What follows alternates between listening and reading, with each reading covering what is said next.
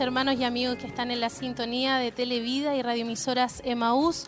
Les saludamos en este día, domingo 23 de octubre, ya en la última jornada de, de nuestro aniversario en este año 2022, unánimes compartiendo un mismo propósito. No estoy sola, estoy muy bien acompañada, tenemos dos invitados especiales y además está también nuestra hermana Catherine Marín que nos va a acompañar y que estaremos juntas llevando también este backstage eh, al aire. Hermana Katy, ¿cómo está usted en esta mañana? Dios le bendiga. Muy bien, hermana Tracy, muy bendecida. Estamos de poder celebrar este último día de aniversario, así que esperamos que todos nuestros hermanos también se queden muy, muy atentos y puedan estar compartiendo y alegrándose junto a nosotros en este día ya de cierre de esta gran celebración que inició el día jueves y donde realmente hemos sido grandemente bendecidas. Así es, antes de comenzar con la entrevista queremos recordarle también que están las plataformas a su disposición, tanto de Facebook, eh, YouTube, para que ahí nos pueda buscar, pueda también dejarnos sus comentarios. Ha sido una alegría poder tener esta sintonía también durante estos días de celebración y poder leerles a cada uno de ustedes y saber que son parte también de esta fiesta que hemos tenido durante estos cuatro días donde iniciamos, hermana Katy, el día jueves con la visita del pastor eh, Leonel, quien estuvo ministrando y acompañándonos también durante tres jornadas y eh, el día viernes estuvimos en lo que fue Noche de Milagros.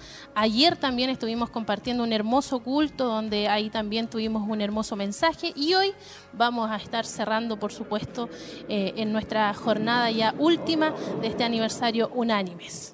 Así es, hemos tenido hermosos días de bendición y por supuesto queremos que y, sabemos que hoy también será un día bendecido en la presencia de nuestro Dios. Y queremos ya pasar a compartir con ustedes y presentar a nuestros eh, invitados de esta mañana.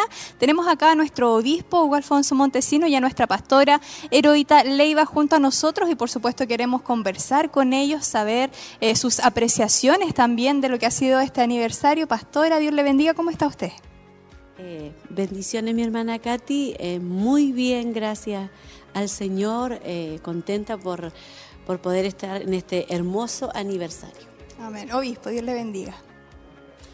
Bueno, Dios le bendiga mucho. Gracias damos al Señor estar acá, por supuesto, de poder compartir con nuestros hermanos y hermanas y esperamos en el Señor que en este día de cierre de aniversario sea un día muy, pero muy especial. Así es. Queremos, pastora, comenzar con usted preguntándole cómo han sido estos días, esta, estas jornadas de celebración, cómo la ha vivido usted, qué comentarios ha recibido. Cuéntenos un poquito. Eh, bueno, ha sido una, una hermosa bendición. Cada aniversario, es un desafío y este ha tenido su desafío especial. Eh, porque ha sido totalmente diferente este aniversario ya que estábamos acostumbrados a otro tipo de aniversario, siempre con bastante trabajo en muchas áreas y este año en cuanto a esas áreas han sido un poco más, más relajadas, eh, pero han habido otras áreas que hemos tenido igual de igual forma trabajo, ¿cierto? Así que igual yo lo, he sentido eh, un poco más relajado en cuanto al, al trabajo mismo, pero pero sé que hay muchas otras áreas que han trabajado de una forma enorme como ustedes o como los hermanos que, del coro, del grupo Renuevo. A nosotros nos ha tocado este año un, poco menos de trabajo, pero, pero estamos trabajando en el área de espiritual, nosotros como damas, preparándolo eh, con, oración, eh, con ayuno, hemos estado eh, apoyando el área espiritual. Sí, y hemos visto un gran trabajo, obispo, también estos cuatro días, ya contando hoy.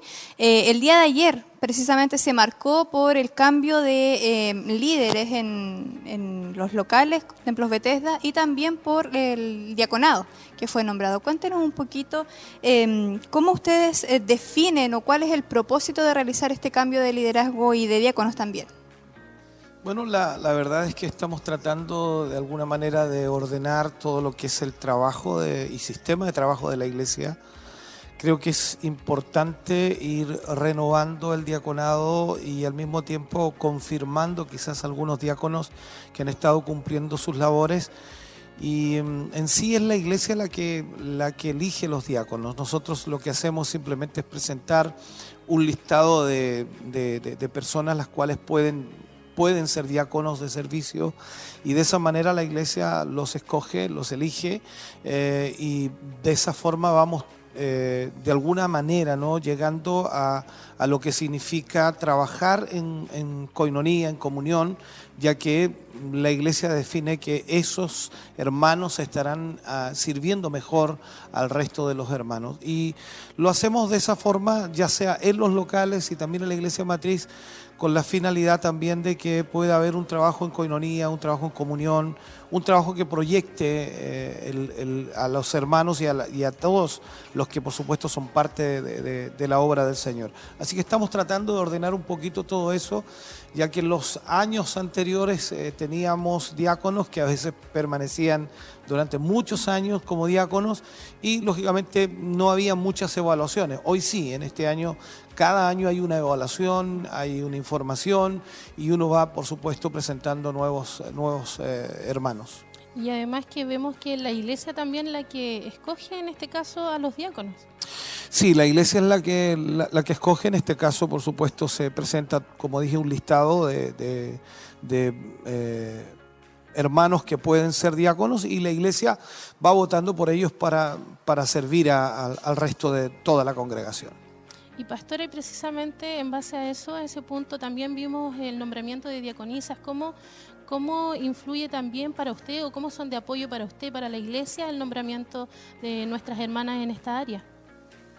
Eh, bueno, eh, es, son bastante importante el área de nuestras hermanas diaconisas porque ellas velan eh, por la parte que quizás los, varones no pueden ver. Ellas como mujeres pueden estar eh, apoyando mucho, mucho a nuestros hermanos en, el área de servicio, que es un área muy importante y un área que nos corresponde a nosotros como mujeres estar en esa área de, de servir para que nuestros hermanos que llevan la palabra, que predican, nuestro obispo y todos los hermanos, ayudarlos a hacer la tarea como más fácil. Ellas son las que se mueven así como como hormiguitas dentro del culto, viendo muchas muchas áreas, eh, así que para mí es una, una bendición que ellas puedan estar cumpliendo ese servicio.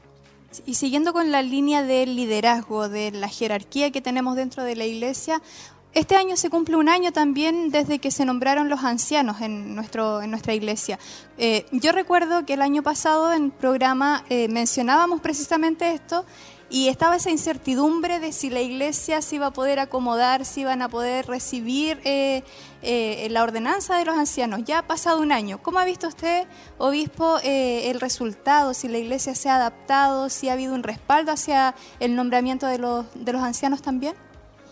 Bueno, es un proceso lento, es un proceso también que tiene que ser evaluado constantemente, eh, pero en sí la iglesia ha ido tomando esta, esta responsabilidad de también asumir, mejor dicho, de que eh, tenemos ancianos que nos están apoyando, nos están ayudando y que es un hecho que es necesario, o sea, más allá de que eh, nosotros digamos, nombramos ancianos, hay una necesidad, necesidad de poder cubrir áreas que lastimosamente el obispo, el pastor no puede hacerlas porque el trabajo es demasiado y eso ha permitido que ellos estén cubriendo otras áreas que lógicamente antes yo cubría, que hoy ya no, no, no hay necesidad de que las cubra.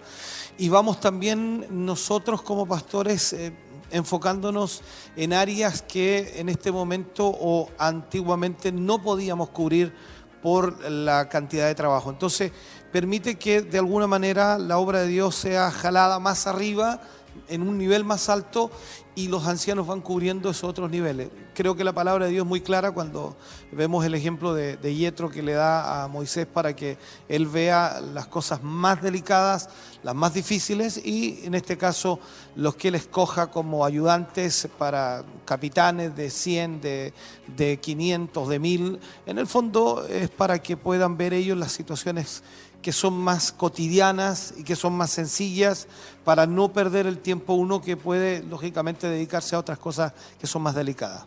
¿Y con el tiempo ha visto usted que se ha cumplido ese objetivo? ¿Está satisfecho, por decirlo de alguna forma, con el nombramiento de los diáconos, que inicialmente fueron tres? No sé si más adelante va a nombrar eh, nuevos ancianos o los va a cambiar independiente de eso. Sí, la proyección, eh, la proyección va muy bien. En realidad, eh, creo que posiblemente en los próximos años eh, tengamos ancianos también en los locales y eso también va a dar un, trabajo mucho mejor todavía, con, más facilidad de que pueda la obra estar eh, mejor proyectada porque van a estar dedicados a tiempo completo en la obra. Entonces creo que vamos a tener, a tener esa proyección dentro de la obra del Señor, trabajar más con ancianos.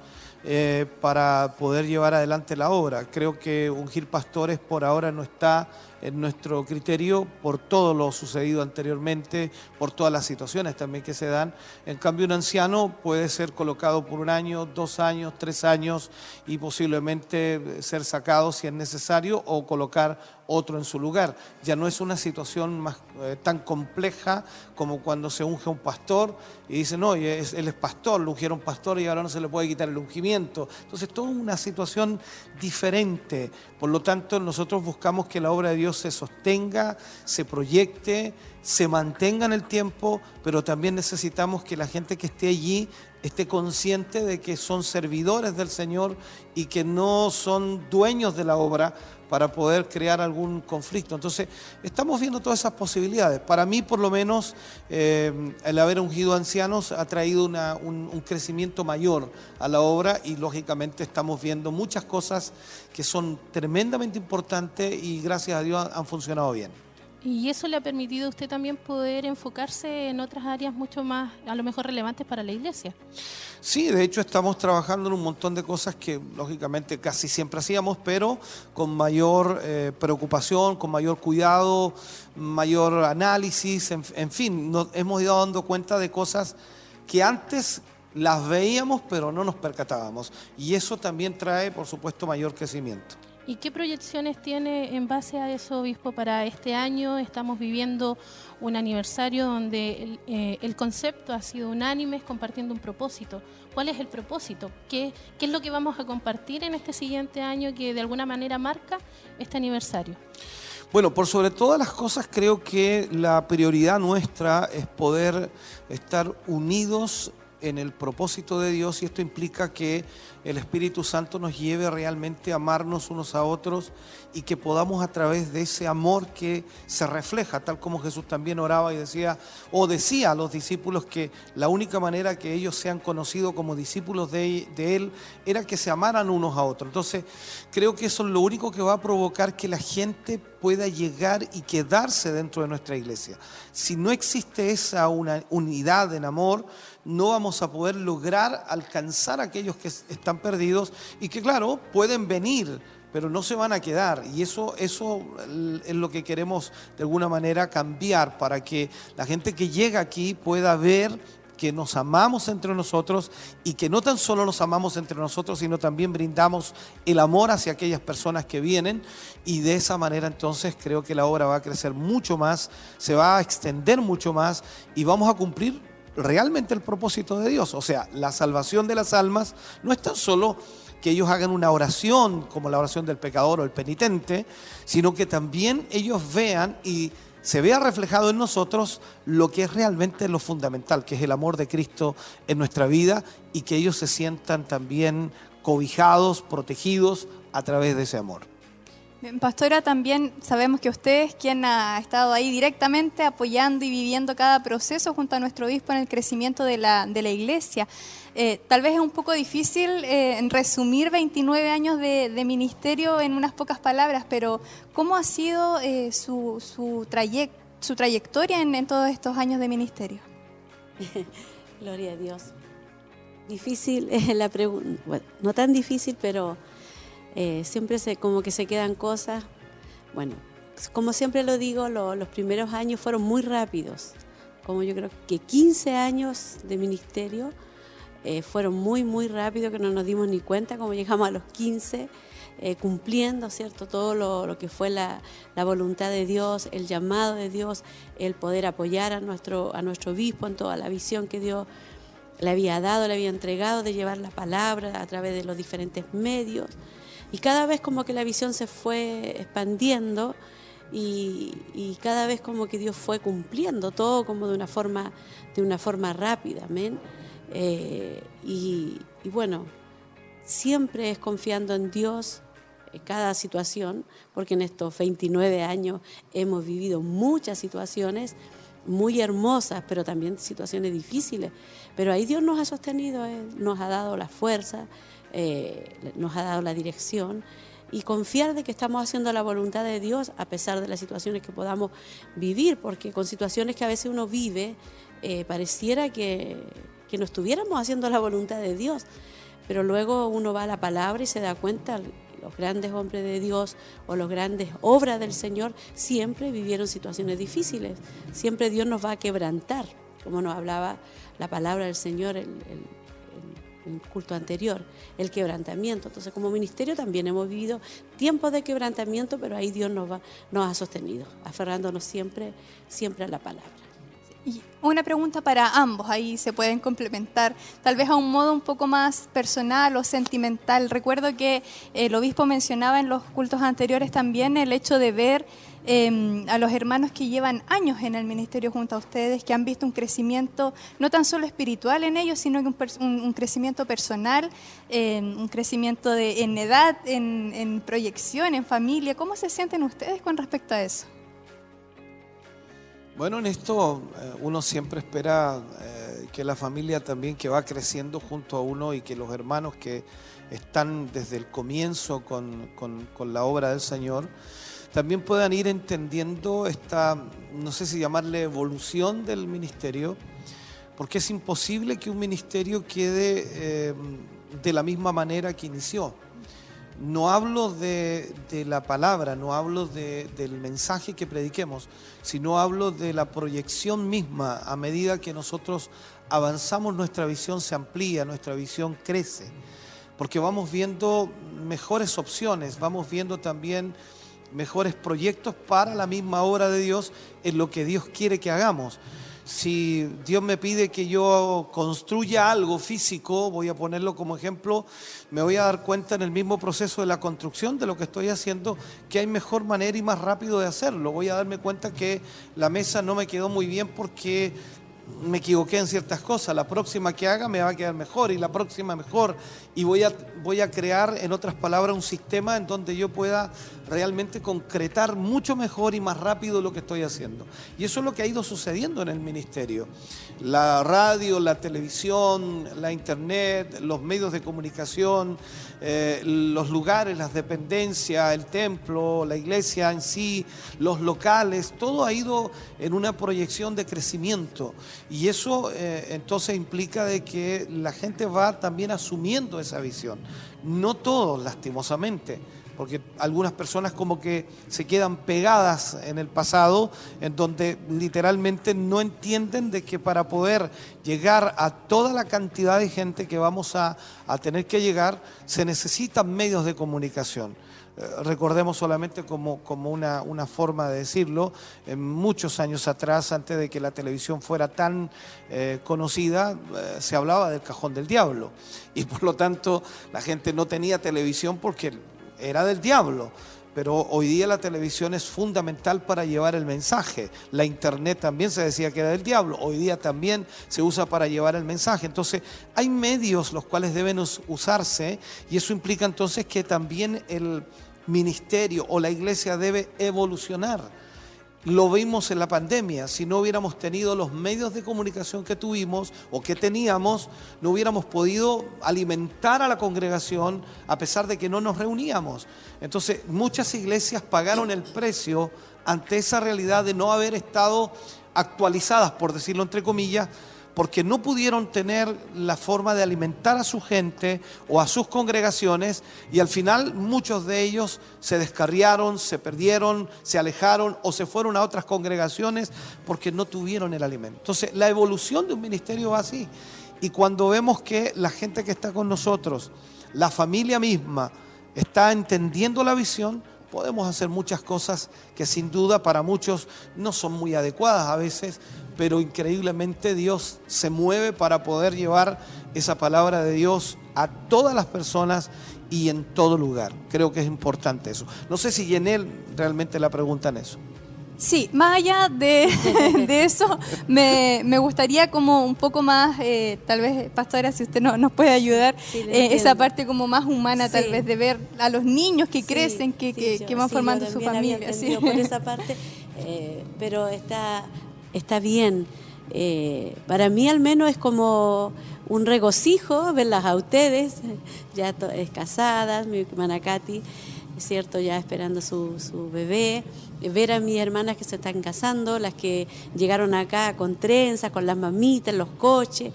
Todo eso para mí me, realmente me causa como una, una emoción. Y también eh, saber de que ellas también eh, están con la visión, porque como decía nuestro obispo, eh, todo va, evolucionando porque Dios nos va llevando a esa evolución también en todo lo que es la proyección de, nuestra corporación. Pero para mí realmente la parte sentimental es algo realmente que toca mucho mi corazón en el sentido de que ver a todas nuestras hermanas, ver, ver a los niños y a futuro, Ayer veíamos muchos niños, a futuro ellos, e, ellos van a estar en las cámaras, ellos van a estar en otro, cuando estemos con, el, con nuestro templo de 10.000, ellos van a estar ahí. Porque ustedes cuando nuestro obispo hablaba esas palabras, estaban todas chiquititas, ahora están aquí. Entonces, eso es la proyección, amén. Así que no sé si, si algo llené, mi hermana Katy, su... Sí, sí. queremos también agradecer eh, sus palabras. Somos una familia. Sí. Y la familia va pasando diferentes etapas. Etapas, sí. y, damos gracias al Señor también por permitirnos ser parte de, de, esta visión, de este propósito que Dios nos ha puesto también como iglesia y junto a nuestro obispo. Así que queremos agradecer su tiempo, el que hayan podido compartir con nosotros este espacio. Llegaron muy temprano, así que muchas gracias por, por ese esfuerzo y eh, unas últimas palabras ahí para nuestros hermanos que están en la sintonía y que van a ser parte también de esta última transmisión en vivo de nuestro culto de aniversario, ya de cierre. Pastora y después nuestro obispo. Bueno, quiero eh, dar gracias al Señor, dar gracias a Dios por estos 29 años, gracias a Dios por la fuerza que Él nos ha dado y también dar gracias a todos nuestros hermanos que nos, y hermanas que nos apoyan en todo lo que es esta labor, porque sin ellos, sin nuestros hermanos, sin nuestras hermanas, sin las familias, eh, esto no hubiera sido posible, estos 29 eh, años ¿cierto? De, de corporación no hubieran sido posibles, así que gracias. Yo sé que hay hermanos que están pasando diferentes situaciones, hay hermanos que están, hermanas también que están enfermitas, que no van a poder estar acá, pero también una bendición para ella y un agradecimiento porque hay muchas que sembraron, sembraron esfuerzo, sembraron trabajo en esta obra. Quizás hoy día no pueden estar ella al 100%, pero están los hijos, están los nietos, están ahí trabajando en lo que es la obra del Señor. Que Dios les bendiga. Obispo. Bueno, agradecer, agradecer al Señor por, por todas sus bondades y misericordias, por estos años que, él ha sido fiel eh, con nosotros y eh, ha sido fiel también a sus promesas, a pesar de que nosotros muchas veces somos infieles en, muchos aspectos de nuestra vida, Dios ha sido maravillosamente fiel. Agradecer también a, a todos los hermanos, las hermanas que, sin duda colaboran constantemente con la obra de Dios en diferentes áreas, ya sea áreas de servicio, apoyo económico, eh, motivación, eh, palabras de aliento, en fin, hay una cantidad de cosas que uno podría agradecer y enumerarlas y tendríamos un listado bastante grande pero siempre, siempre contento y gozosos por lo que Dios está haciendo y creo que simplemente lo decimos siempre, esto es solo el comienzo. Y, y, bueno, y comenzaron hace tiempo atrás, y sí, este que es solo el comienzo, porque son etapas, y esta etapa tiene un nuevo comienzo, y sin duda vamos a ver la mano de Dios y vamos a ver cómo Dios se va a glorificar. Y yo creo con todo mi corazón que, él, él, nos dará la sabiduría o la capacidad para poder entender el tiempo que vivimos y poder llevar adelante todo lo que Él tiene para nosotros. Así que contento y esperamos que se queden con nosotros en esta transmisión. Como decía la pastora también, es un aniversario diferente. Gracias a Dios por eso, que tenemos nuestro templo. Antes teníamos que agarrar, acarrear monos y petacas para todos los lugares, gimnasios, eh, donde fuera, la casa del deporte. Y de verdad que era un trabajo enorme. Comenzábamos eh, de madrugada, terminábamos de madrugada. Entonces... Eh, se ha facilitado mucho, el cansancio hoy día es menos, sin duda igual, creo que nos vamos cansando por la edad, pero eh, gracias al Señor es mucho menos el trabajo y eso hay que agradecerlo también y creo que Dios ha sido bueno también con nosotros en eso. Así que muchas gracias. Muchas gracias a ustedes. Y estaba entonces nuestro obispo, nuestra pastora, conversando en, este, en esta primera parte de este backstage del último día de aniversario. Nosotros nos vamos a separar un minutito y ya estamos de vuelta junto a ustedes. Tenemos más sorpresas, más novedades, así que usted no se separe de nuestra sintonía y prepárese también para iniciar ya con este culto de celebración de día domingo, la celebración de nuestro aniversario número 29.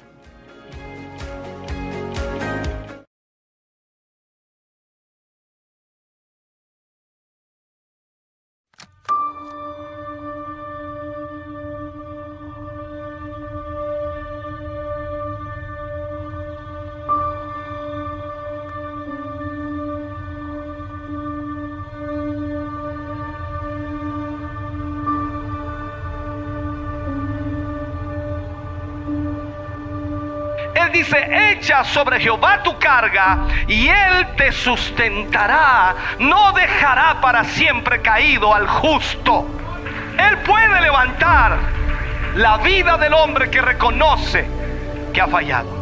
Que cuando tú reconoces tu condición, Él abre sus brazos para abrazarte, para levantarte, para ayudarte.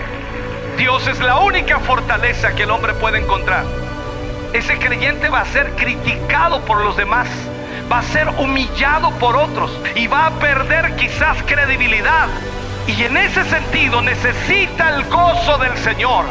Saber que a pesar de todo lo que la gente hable, el Señor le perdonó. Y saber que a pesar de todo lo malo que hizo, el Señor ya lo lavó con su sangre. Ese gozo es necesario.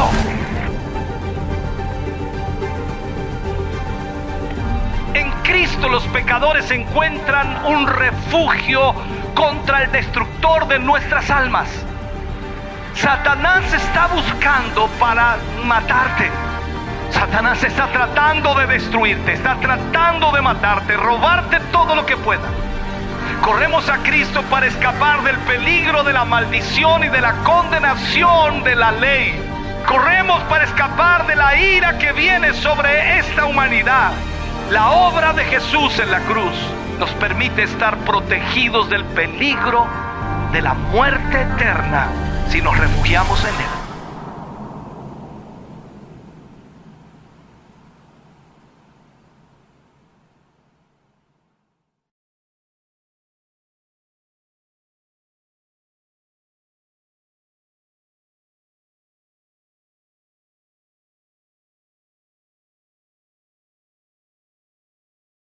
de vuelta en este programa especial de Backstage en este último día de aniversario de nuestra corporación Siloé en Movimiento. Estuvimos al principio ahí conversando junto a nuestro obispo y a nuestra pastora Heroíta y además también tenemos invitados acá en el set a nuestros ancianos. Ahí estuvimos hablando un poco con nuestro obispo acerca de este, de este llamamiento que de alguna manera se hizo desde el año pasado, eh, en donde se estuvieron ungiendo ahí tres ancianos y vamos a conversar con ellos en esta mañana. Y antes que todo saludarles. ¿Cómo están ustedes, hermano Luis? Ahí cada uno eh, salude a la cámara, saluda a nuestros hermanos que están en la sintonía.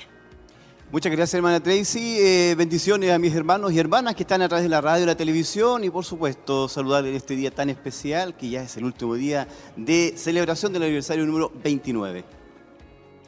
Muchas gracias. Dios le bendiga, hermana Tracy, mi hermana Katy, hermano Luis, hermano Carlos, a todos nuestros amigos y hermanos que están en la sintonía. Dios les bendiga grandemente. Eh, contento de estar acá y en este nuevo aniversario. Así que, amén. Bien. Contento también estamos de poder estar en este último día. En este último día y saludamos a todos nuestros hermanos que están ahí a través de la radio y la televisión y sabemos que también pues, llegamos a muchas partes de Chile y del mundo a través de internet. Así es, hermano Luis. Comencemos con, con usted. Tenemos, conversábamos con el obispo anteriormente. Se cumple un año ya del nombramiento que ustedes tuvieron de, como ancianos de nuestra iglesia. Cuéntenos cómo ha sido este año de trabajo.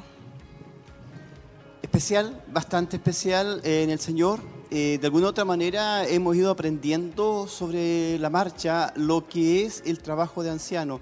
Aunque hay cosas que ya hacíamos con anterioridad a través del tiempo, hemos ido, ¿verdad?, incrementando algunas otras actividades, pero eh, de alguna otra forma eh, pasar de, ser diácono a capitán de diácono y después, ¿verdad?, ya ah, se supone que todas esas actividades uno ya las realiza pero hay cosas que, responsabilidades que no, nunca había, antes le habíamos tenido. Sí, precisamente eso. Hay desafíos que se presentan con este, con este nombramiento, hermano Carlos. ¿Cómo han sido esos desafíos? ¿A qué se ha tenido eh, que enfrentar durante este, este año, este primer año de, de anciano? Yo creo que son muchos, pero ahí sí nos puede resumir en, en pocas palabras. Lo difícil es cuando nuestro obispo nos encomienda la resolución de problemas. Ahí, como decía el hermano Luis, uno antes veía ciertas áreas de la iglesia pero de repente cuesta tomar decisiones porque uno no estaba acostumbrado a tomarlas antes. Entonces ahí es donde nosotros buscamos entre los tres, tenemos reuniones también periódicas y cada cierto tiempo con el obispo y uno va, va, va aprendiendo qué hacer en casos de, de apuro. Eh, lo demás, como decía nuestro hermano, ya lo veníamos haciendo, pero hay situaciones que son nuevas, que han sido nuevas para nosotros este año y ahí es donde creo que cada uno le va pidiendo la sabiduría al Señor para poder ir sabiendo eh, qué decisiones tomar y hacerlo siempre por el bien de la obra y no por los intereses propios. Sí, y sabemos que es un trabajo, una labor también que tiene mucha presión, no tan solo eh, la iglesia, sino que a un nivel eh, familiar, un nivel eh, personal. ¿Cómo eh, han sentido ustedes esta presión y cómo eh, están trabajando también para poder llevar a cabo este trabajo, hermano Michael? Bueno, eh, como lo decía nuestro hermano, es- este es una, eh, ha sido una etapa, un año eh, de aprendizaje. De aprendizaje, como eh, no, estábamos acostumbrados en nuestra manera de trabajar, si bien es cierto, veníamos trabajando en diferentes áreas de hace mucho tiempo, uno veía, observaba cómo, cómo, de pronto el pastor tenía que ver tantas cosas, tantas situaciones complejas y que de un momento a otro, digámoslo así, eh, eh, se, nos, se nos planteó la, la- la necesidad, ¿cierto?, de poder apoyar a, nuestro obispo, porque esa es básicamente nuestra labor, es el apoyo al obispo, el, el apoyo al hombre de Dios, al pastor, para, para guiar, ¿cierto?, lo que es la obra de Dios. Sabemos que, a lo mejor me estoy alejando un poco de la pregunta, pero voy para allá. Eh, sabemos que eh, Dios ha estado ministrándonos justamente durante este aniversario eh, la proyección hacia adelante de lo que viene, ¿cierto? Que es grande. Y, y el pastor, nuestro obispo, tiene la necesidad de ser apoyado, de ayudado, ¿cierto? En distintas áreas donde él necesita ah, ah, apoyo. Hemos estado viendo distintas situaciones complejas que antes las veía el pastor, que muchas de ellas, eh, y ahora en cierta forma, en cierta forma la está traspasando a las personas que están ayudándolo, eh, que en este momento son los ancianos. ¿Hay una presión? Sí. ¿Han habido momentos difíciles? Sí. Eh, pero damos gracias a Dios por nuestra familia, por nuestras esposas que nos han ayudado, que han sido un, pilar también ahí para sostenernos en los momentos complejos, porque como lo decíamos, eh, es, son, es una etapa que estamos aprendiendo, son temas que de repente son muy complejos, cuando uno tiene que tratar con personas, ¿cierto? Eh, y sobre todo el área espiritual, ahí se junta, hay un, hay un tema bien, bien importante. Entonces, eh, eh, eh, el apoyo es fundamental y eso lo hemos encontrado en nuestras familias, en nuestras esposas, en nuestros hijos, que han, han, entendido lo que de alguna forma Dios nos ha, nos ha pedido a través de nuestro obispo. Precisamente en base a eso, a, estas situaciones que han tenido que enfrentar y donde la iglesia también ha tenido que ahora acostumbrarse a, a dirigirse también ahora a los ancianos y a lo mejor no directamente como lo hacíamos antes eh, a nuestro obispo. Hermano Carlos, eh, ¿cómo ha tomado la iglesia el nombramiento de ustedes? ¿Cómo, ¿Cómo lo ha visto usted? ¿Cómo han recepcionado el cariño? ¿Si ha habido apoyo? ¿Ha habido crítica? Cuéntenos un poco de eso. Sé que es difícil a lo mejor responderlo, pero sabemos que estamos eh, en una iglesia que está de alguna manera entrando también en, en un orden. Sí, eh, creo que la, la recepción de la iglesia ha sido buena. No, no hemos tenido mayormente en lo personal eh, problemas con, con- con la hermandad. Pero hay que resaltar algo. Somos una iglesia que en el último año ha crecido bastante en miembros nuevos.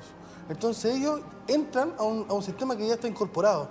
Para ellos se les hace mucho más fácil porque ellos ya eh, saben que cuando tienen que, como usted decía, alguna situación, tienen que dirigirse a los ancianos. Los hermanos que son más antiguos, ellos están acostumbrados a- al obispo, porque eh, han sido, como podríamos decir, criados por él, ¿me entiendes? Entonces, eh, la recepción en general es buena, pero la metodología es mucho más notoria en- en la hermandad nueva. Y podemos, por ejemplo, yo miraba los cultos de jueves, viernes y sábado y me atrevería a decir que la mitad de la gente que está en nuestros cultos hoy en día es gente que lleva menos de dos años.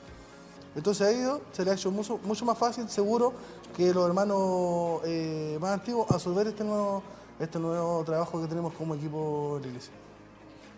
Hermano Luis, usted además eh, lleva muchos años también en el ministerio, eh, junto a nuestro obispo, junto a nuestro pastor. ¿Cómo ha visto de forma personal usted el crecimiento, el desarrollo que ha tenido la iglesia? Y como decía nuestro hermano Carlos, hoy en día tenemos una gran cantidad de personas nuevas, pero aún quedan ba- bastantes hermanos también que, que son antiguos, que llegan desde casi el inicio del, del ministerio. ¿Cómo ha visto usted ese crecimiento? Cuando existen eh, profecías, cuando eh, de alguna u otra forma eh, el ministerio nace, cuando hablo de ministerio, el ministerio de- del- del obispo, nuestro pastor Hugo Alfonso Montesino, nace con promesas y con profecías sobre su vida. De alguna u otra manera eh, estamos viendo, estamos esperando esa profecía. Y la verdad las cosas es que cuando creemos en esas profecías, en lo que Dios ha puesto, ¿verdad? Y ha dispuesto, ¿verdad? Para lo que es este ministerio, eh, ha sido más fácil. Era lo que esperábamos, era lo que estábamos, eh, de alguna manera, estamos planificados para eh, 5.000 personas, para 10.000 personas. Es lo que viene, es lo que estamos esperando. Y la verdad las cosas que con, con especial atención viendo que la palabra de Dios se está cumpliendo y las promesas de Dios se están cumpliendo a través de este ministerio. Así es. Y por último, ya eh, para ir finalizando, eh, ¿cómo toman este, estos desafíos? Porque eh, nuestro obispo ayer hablaba y, y marcaba eso, o sea, en poco tiempo dijo 15 metros más allá vamos a construir un templo para 10.000 personas. O sea, eh, ¿cómo, ¿cómo asumen ustedes ese, ese desafío que viene por delante, tanto para apoyar a la iglesia, para apoyar a nuestro obispo y para toda la cantidad de gente que va a llegar también a, nuestro ministerio? Hermano Michael ahí, no sé.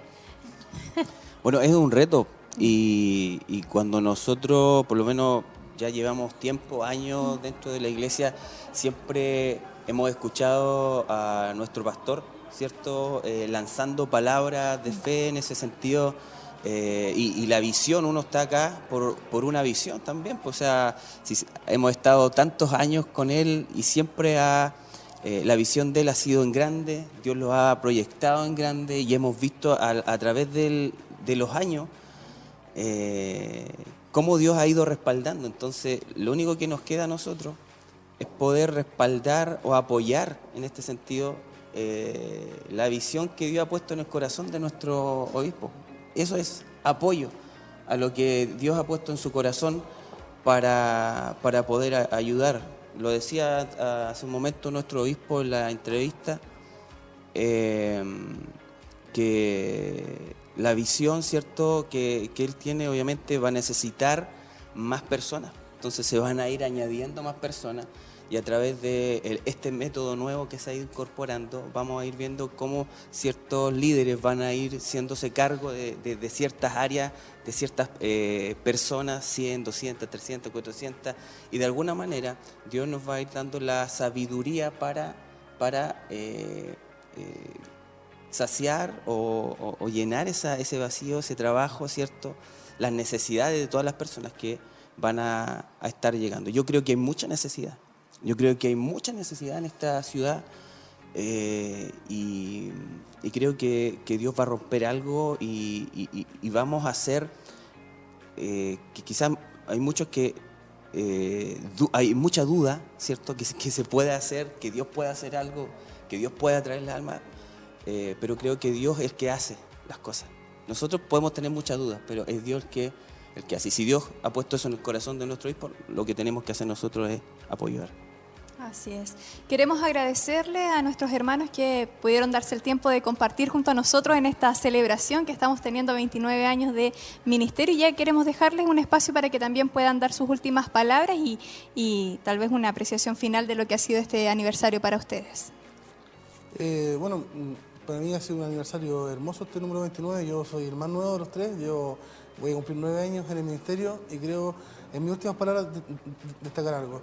Si bien es cierto, como lo decía nuestro hermano Mike, que nuestro llamado solamente a creer en nuestro obispo que tiene la visión, nosotros eh, vamos detrás ayudándole, pero creo que este trabajo y tener esta iglesia, tener tantos hermanos y tantos que llegarán, no sería posible si hubiera también un, gran equipo de trabajo que viene después de nosotros. Estaban el pastor, con la pastora recién, de- después venimos nosotros que le ayudamos, pero debajo de nosotros también hay muchos hermanos que son líderes de área, que son ayudantes de los líderes de área y que sin el trabajo de ellos sería imposible sostener toda esta iglesia. Así que quiero agradecer a todos aquellos que, que hacen parte, que podamos tener esta familia, así lo es hoy día, de pie, creyendo más que nunca que el Señor nos va a bendecir y va a hacer cosas maravillosas.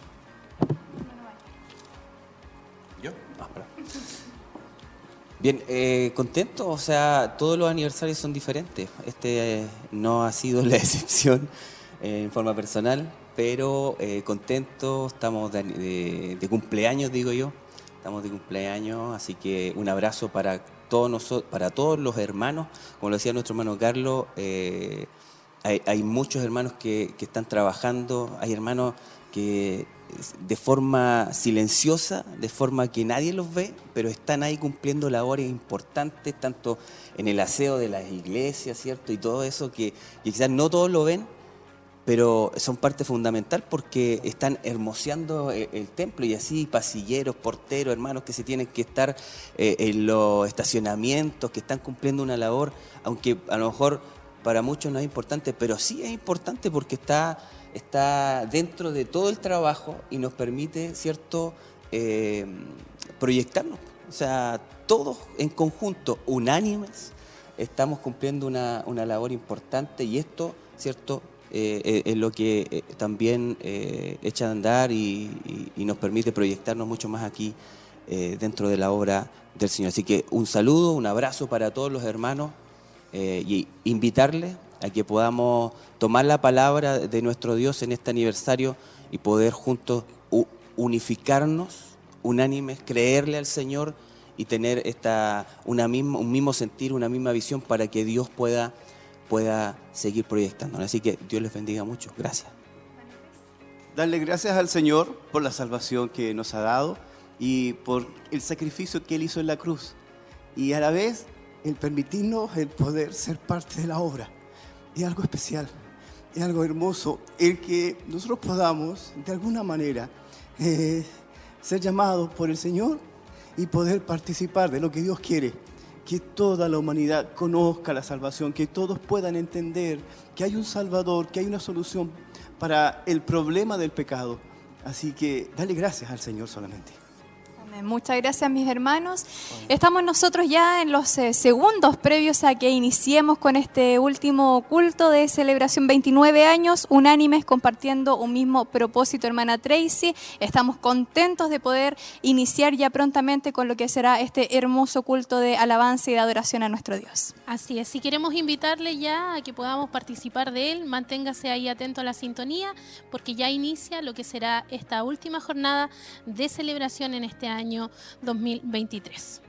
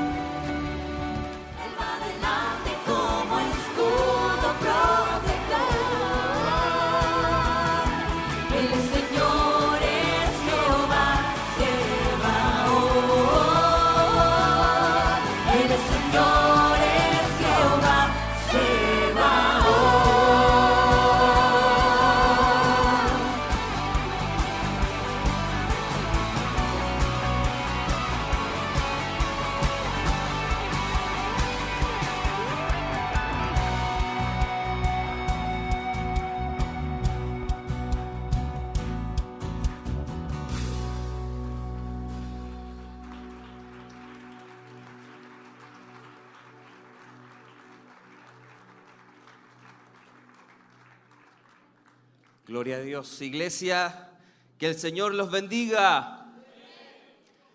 ¿Cuántos pueden dar, levantar la mano al cielo en este día especial y decirle gracias Señor por estos 29 años de vida, de visión que nos ha permitido estar en este lugar? ¿Cuántos están contentos? Hoy día es el último día de aniversario y esperamos gozarnos también. Hemos sido bendecidos el día jueves, día viernes, ayer sábado y hoy día yo creo que la cosa va también. Amén. Así que Dios nos ayuda a tener ese corazón receptivo a su presencia. Amén. ¿Qué le parece si oramos al Señor para iniciar este culto? Este último día de aniversario, yo le pido que cierre sus ojos ahí donde está y podamos orar a la presencia del Señor. Padre, te damos gracias en esta mañana. Gracias Señor por tu amor incondicional. Gracias Señor por estos días, Señor, que hemos tenido especiales. Días en donde hemos visto tu mano, Señor, extenderse, Señor, en favor de tu iglesia, de cada uno de nosotros. Días especiales, Señor, porque ya son 29 años, Señor, que hemos podido ver tu mano, Señor. Gracias, Señor, por cada uno de nuestros hermanos, amigos, que hoy están aquí junto a nosotros para celebrar, para bendecir tu nombre, Señor, y celebrarte a ti, porque sin ti no hubiéramos podido llegar hasta este momento. Oramos, Señor, en forma especial por nuestros hermanos, amigos, por nuestros hermanos que vienen de camino, por cada área que está trabajando en este momento, Señor, por nuestros hermanos de la alabanza. Señor, te damos gracias por nuestros pastores, por nuestro obispo, por nuestra pastora, Señor. Muchas gracias, Señor. Queremos comenzar, queremos encomendarnos en tus manos, Señor. Toma el control de nuestras mentes, de nuestros corazones, Dios mío, para, para poder despojarnos de todo lo que eh, no es, es estorbo en nuestras vidas, Señor, para poder celebrar en el día de hoy, para poder recibir de lo que tú tienes para nosotros en este día, Señor. Toma el control, Espíritu Santo, toma el dominio, Espíritu Santo, de nuestras mentes, de nuestra vida, de nuestro ser, Señor. Que este día, desde esta mañana, sea una mañana diferente, una mañana especial, una mañana distinta, Señor. Que hoy no nos vamos como hemos llegado, Señor. Toma el control. Espíritu Santo, toma el control de este lugar, toma el control de mi vida, toma el control de mi mente, toma el control de mi corazón, Señor.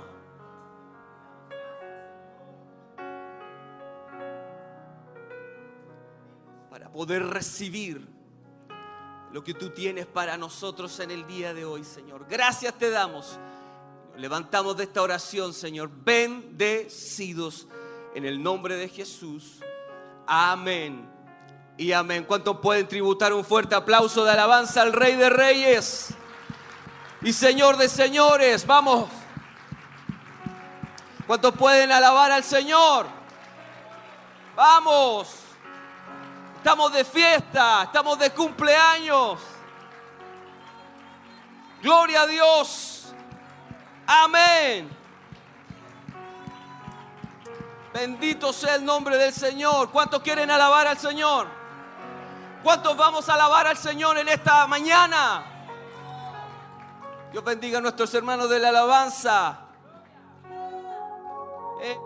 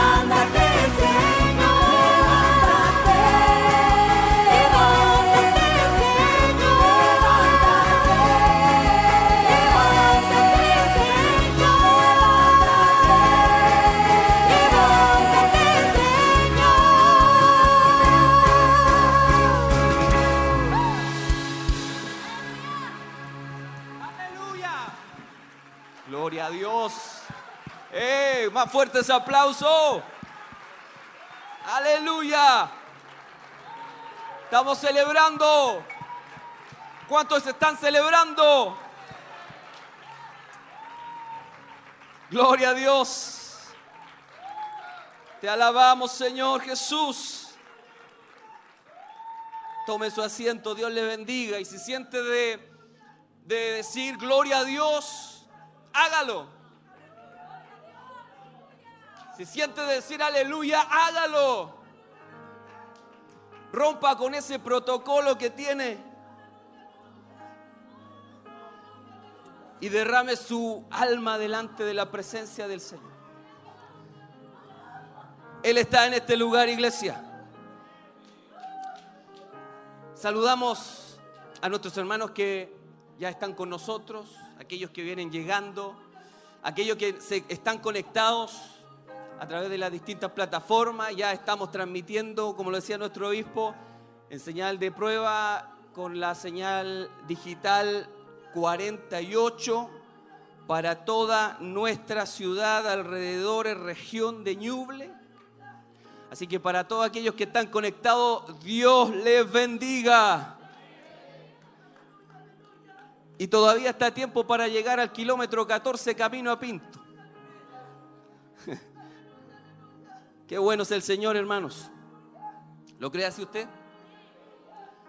Durante esta semana hemos tenido una semana bien bendecida. Y sin duda Dios nos ha hablado a cada uno de nosotros. ¿Cuántos pueden decir amén?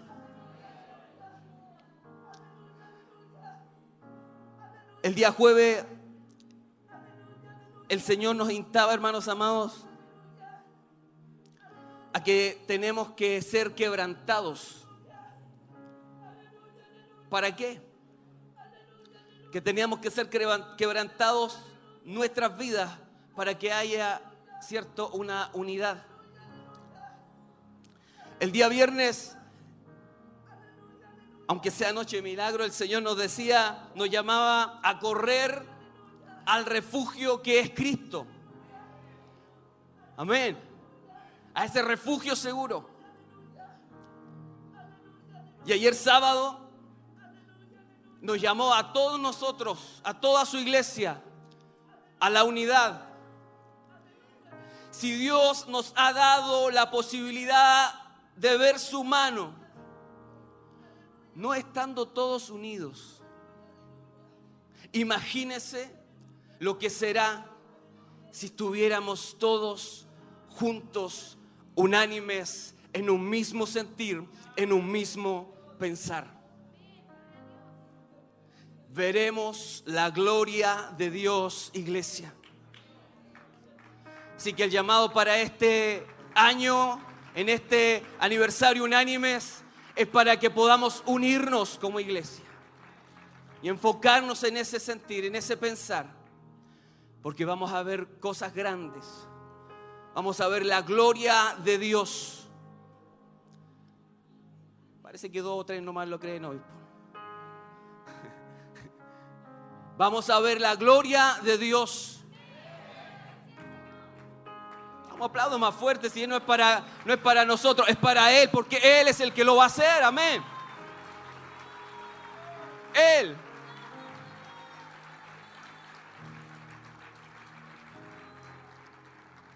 Y estamos de cumpleaños, iglesia. Son 29 años. ¿Qué hizo, usted cuando cumplió los 29 años? Yo ya ni me acuerdo lo que hice cuando tenía 29 años. Pero son 29 años en la visión, en el propósito de Dios. En la visión, propósito de Dios dado a un hombre de Dios. ¿Cuántos dicen amén a eso? Y si se lo dio a Él, es para nuestra iglesia. ¿Cuántos son iglesia aquí? Es para usted también. Años que no han sido fáciles, donde se ha tenido que lidiar con diferentes situaciones en este último año. Años donde el Señor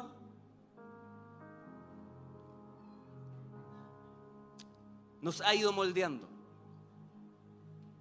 Personalmente yo creo que a todos nosotros nos ha ido moldeando el Señor durante estos últimos años, en diferentes áreas de nuestra vida. Pero quiero darle una noticia, lo va a seguir haciendo. Pero asimismo como el Señor lo ha ayudado, lo ha fortalecido, lo va a seguir haciendo. Y doy gracias a Dios por ello.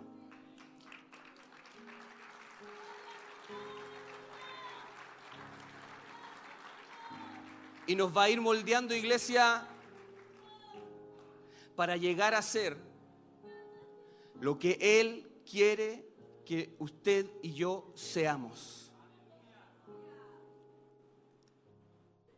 Lo va a seguir haciendo para poder llegar a ser lo que usted y yo, lo que Él quiere que nosotros seamos. Aleluya. Así que muy contentos, muy agradecidos. Y Dios bendiga a nuestro pastor, a nuestra pastora, por, por permanecer, hermanos amados. Y Dios les ayude, les fortalezca y les siga ampliando esa visión. Porque a través de esa visión también nosotros somos bendecidos. Así que si usted ha sido bendecido, damos gracias a Dios por ello. Alabado sea el nombre del Señor. Y no quiero extenderme, no quiero extenderme, pero quiero compartir una, una, porción de la palabra del Señor. En el libro de Juan 17, 23 dice, yo en ellos, hablando a Jesús, yo en ellos y tú en mí, le habla al Padre, para que sean perfectos en unidad para que el mundo conozca que tú me enviaste, le dice, y que los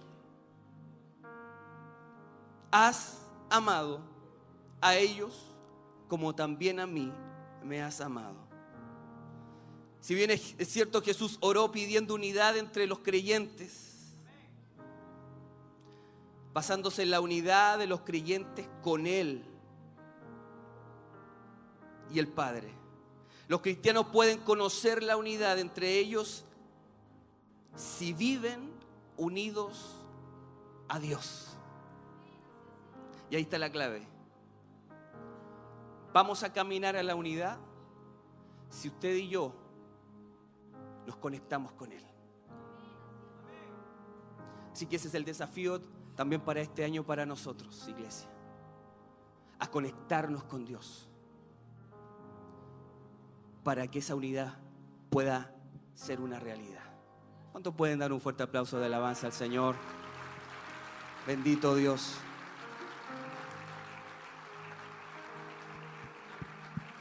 Quiero invitarlos a orar nuevamente. Y vamos a darle gracias al Señor en esta oración, hermanos, por, por su misericordia y fidelidad hasta el día de hoy. Amén. Así que le invito a cerrar sus ojos ahí donde está. Si usted gusta, se pone de pie, está sentado, de rodillas, no lo sé cómo lo va a hacer.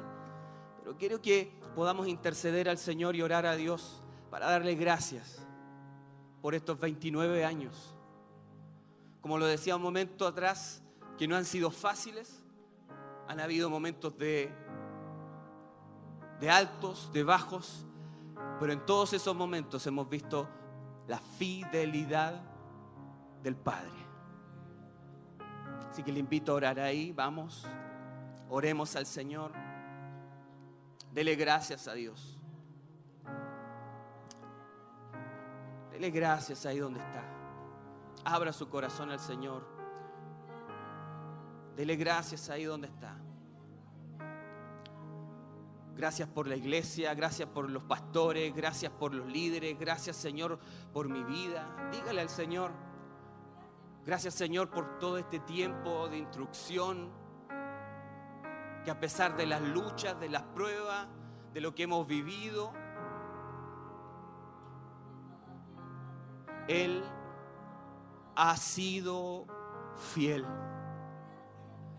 Él ha sido fiel.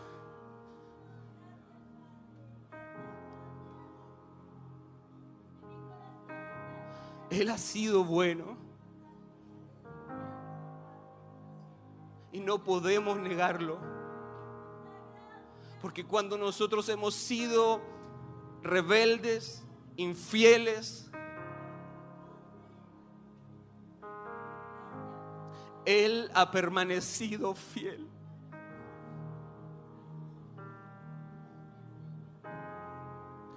Tú, Señor, has permanecido fiel.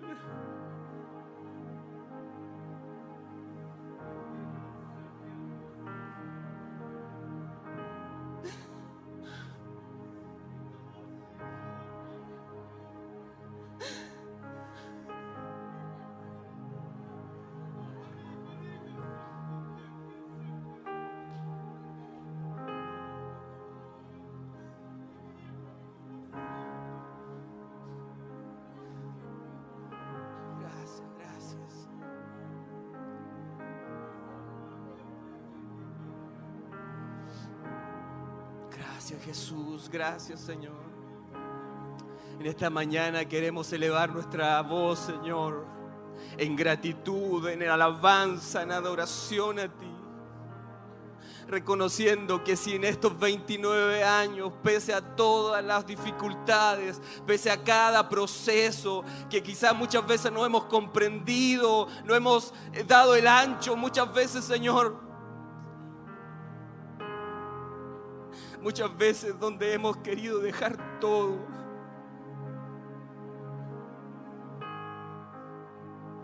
Pero llegaba a ser el momento exacto, llegaste en el momento correcto, llegaste en el momento preciso. Extendiste tu mano de amor, de misericordia, nos fortaleciste. Renovaste nuestro espíritu renovaste nuestra mente, nuestro corazón y nos impulsaste a seguir adelante. Te damos gracias, Padre, porque si no ha sido, si, no hubiera sido por ti,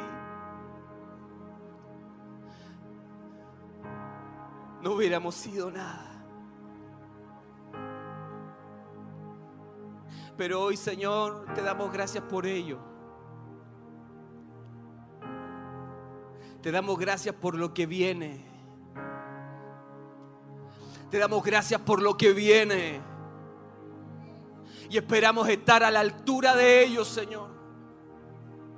Ayúdanos a cada uno de nosotros. Ayuda a tu iglesia hoy, Señor, de hoy en adelante.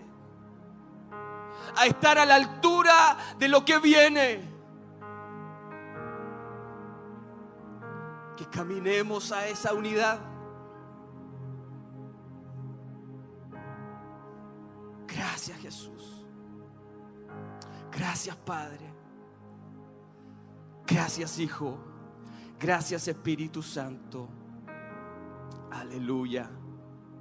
Gracias Señor. Gloria a Dios. Eso es. Te damos gloria a ti Señor. Aleluya. Dios bendiga a su iglesia, Dios bendiga a nuestros hermanos de la alabanza. Seguimos celebrando, hermanos amados. Esto está comenzando todavía. Así que le invito a ponerse en pie. Dios bendiga al grupo Renuevo.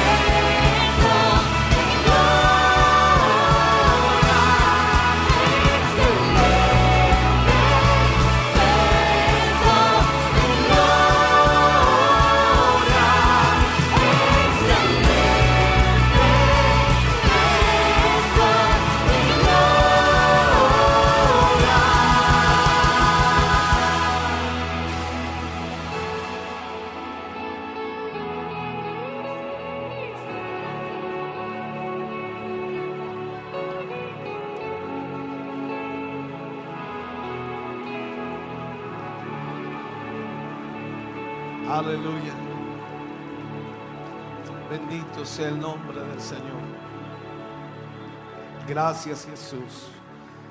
Puede sentarse, mi hermano, mi hermana, Dios le bendiga. Damos muchas gracias al Señor. De verdad, hoy es un día muy especial. 29 años del comienzo de nuestro ministerio. Comenzamos muy jóvenes, 27 años teníamos cuando iniciamos la obra. Teníamos en ese momento dos hijos, Elizabeth la mayor, Josué que recién había nacido en el mes de agosto y nosotros iniciamos en octubre. 29 años. ¿Cómo pasan los años? Solo poder agradecer al Señor y agradecer también a todos los hermanos que han sido parte de esta obra desde el inicio. Iniciando desde cero, muy precariamente, muy difícil. Pero vimos la mano de Dios de su comienzo. Recuerdo que cuando me ungieron como pastor, me pusieron a prueba un, un año. Si el fruto se daba en la obra, me ungían como pastor. Yo era evangelista, lógicamente. Y recuerdo que cuando viajamos al aniversario del ministerio al cual pertenecía, llevamos un bus de hermano y teníamos ya en ese momento más de 80 miembros. Solo en unos par de meses, casi 11 meses. Estábamos en la ciudad de Coihueco. En ese entonces Coihueco era pequeño, año 93. No como hoy día que ha crecido poblaciones y más poblaciones como en todas las ciudades. Y Dios no- nos dio su mano maravillosa en eso. Vimos cómo la obra comenzó a crecer y a extenderse y sin duda comenzamos allí antes de iniciar la obra como pastores, solo como evangelistas, estábamos predicando a través de la radio, dos emisoras, teniendo un programa radial los días, si no me equivoco, lunes, miércoles y viernes a través de radio contemporánea, en la mañana, 8 de la mañana, de 8 a 9. Y los días martes, jueves y sábado a través de Radio Valeria en Pinto, a las 14 horas, una hora diaria. Y Dios estaba tocando muchas vidas. En esos años la radio sin duda era sumamente importante, como lo es también hoy, pero hoy las eh, redes sociales y la internet ha crecido en una enormidad. En aquellos años no era, no existía eso. Hoy día los celulares permiten poder estar conectados constantemente. En aquellos años había que ir a una cabina telefónica y hacer una llamada y posiblemente en el caso de Coihueco habían dos cabinas telefónicas.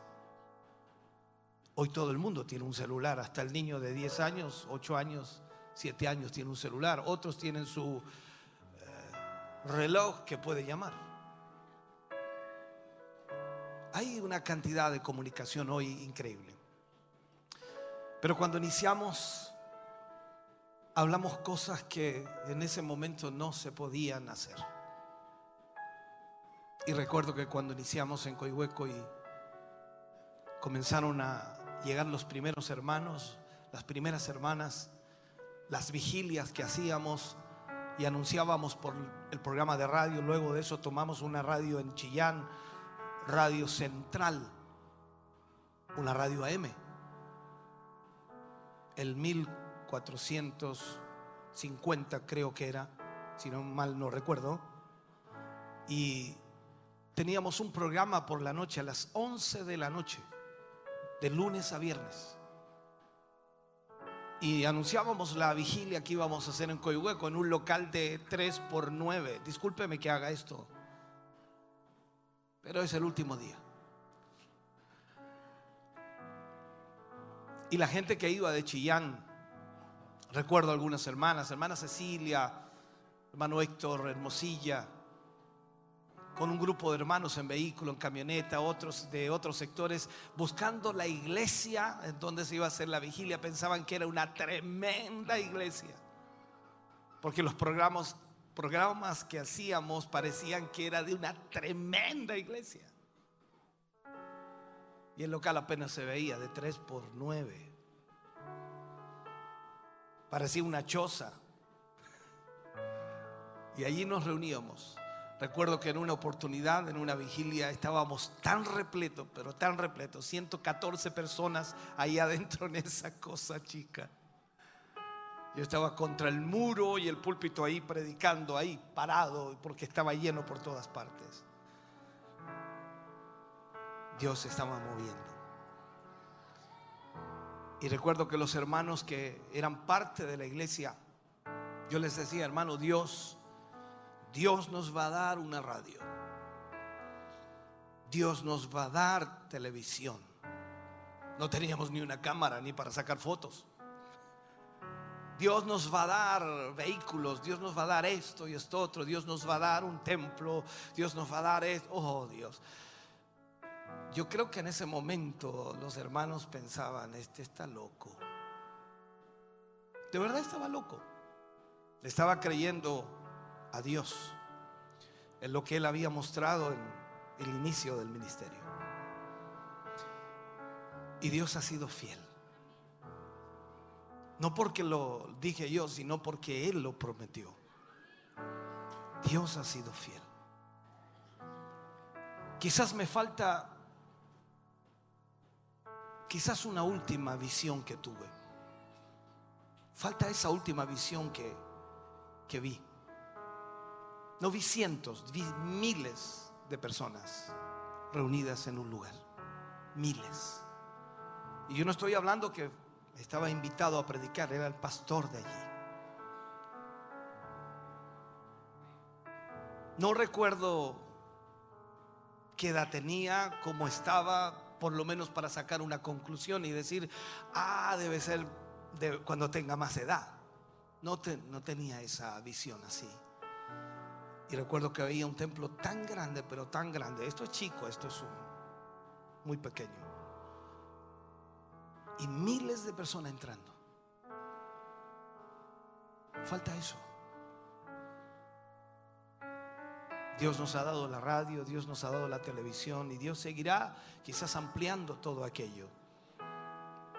Hoy tenemos ya la autorización para transmitir con el canal para toda la región de Ñuble.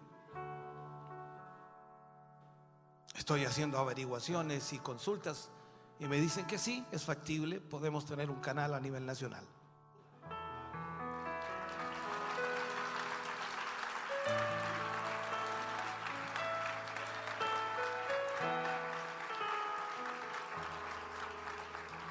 Durante la semana hablé con personas que saben de esto y me decían, pastor, si usted quiere poner su canal en el satélite, le cuesta 3 millones mensuales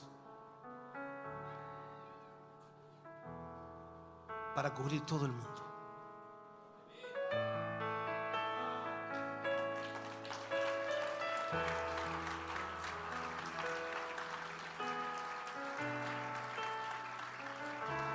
Sé que pareciera una locura y no, no puede ser tan fácil. Dios lo hace fácil. La escritura dice que cuando Él abre, nadie puede cerrar. Pero todo eso no sería posible sin la fidelidad de cada uno de ustedes. Yo sé que no ha sido fácil para muchos. Muchos han tenido que desprenderse a veces de lo que les falta y de incluso de lo que no tienen. Pero Dios ha sido fiel. He visto el paso de los años como Dios ha bendecido a muchos de nuestros hermanos. Los ha prosperado. Porque han creído en lo que Dios está haciendo. Y yo no dudo que los prosperará mucho más. Y sé que aunque la situación económica en nuestro país decaiga y decaiga y decaiga y decaiga y se vaya al piso, Dios sustentará a su pueblo. Dios bendecirá a su pueblo. Porque Él es fiel.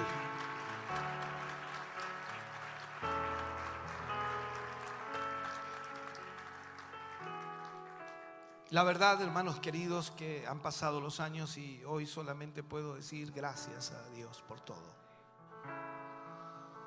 Dios me ha dado también una familia que debo también agradecerle.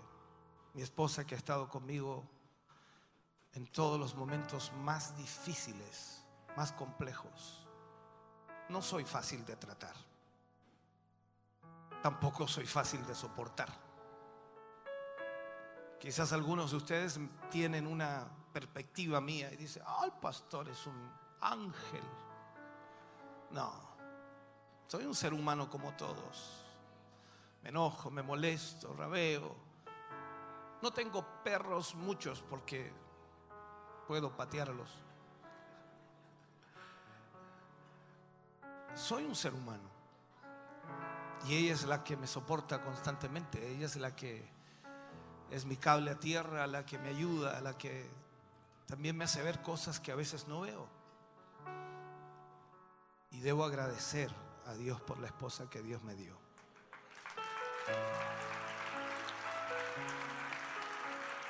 No ha sido fácil todos estos años difíciles, complejos. Hemos tenido que renunciar a muchas cosas para servir al Señor y para hacer lo mejor para Dios. Y nos hemos dispuesto siempre a entregar todo para Dios. Porque creemos que es la única forma en la que Dios va a tocar corazones y vidas. Debo agradecer a mis hijos, desde los mayores hasta los menores. Elizabeth, su esposo, mis nietos que están en cámaras por allí. Mateo todavía no, pero ya luego. Tengo que agradecer a Josué, que quizás no es ni siquiera visible, que no es un predicador, ni es un maestro de escuela bíblica, pero el espíritu de servicio que tiene es tremendo.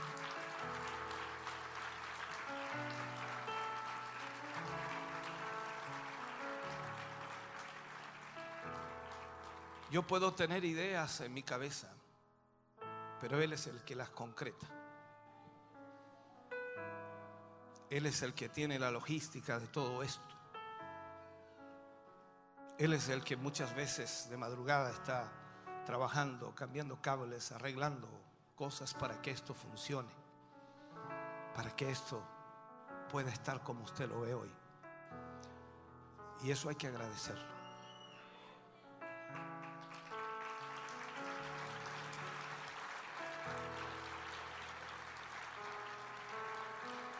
La escritura dice que debemos honrar a quienes también nos honran.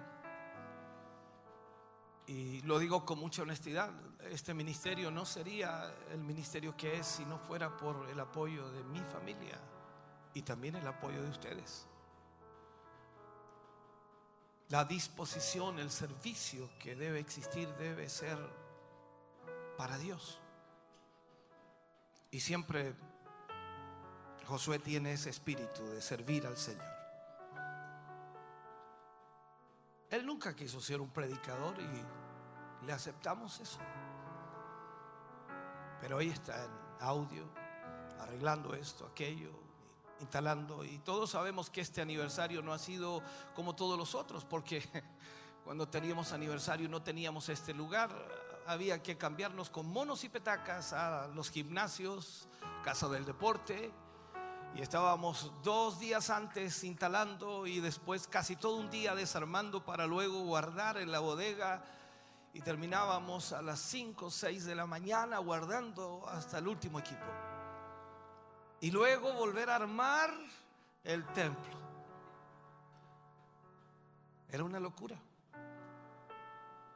Hoy hemos flojeado de lo lindo. Porque no ha habido mucho trabajo. Todo está aquí. Ahora, si usted se siente cansado, no sé por qué.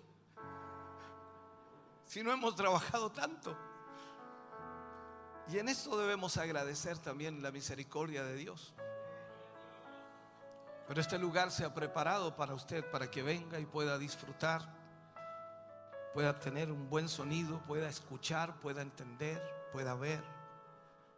Y no tan solo usted, sino también la gente que está a través de la radio, la televisión, la internet.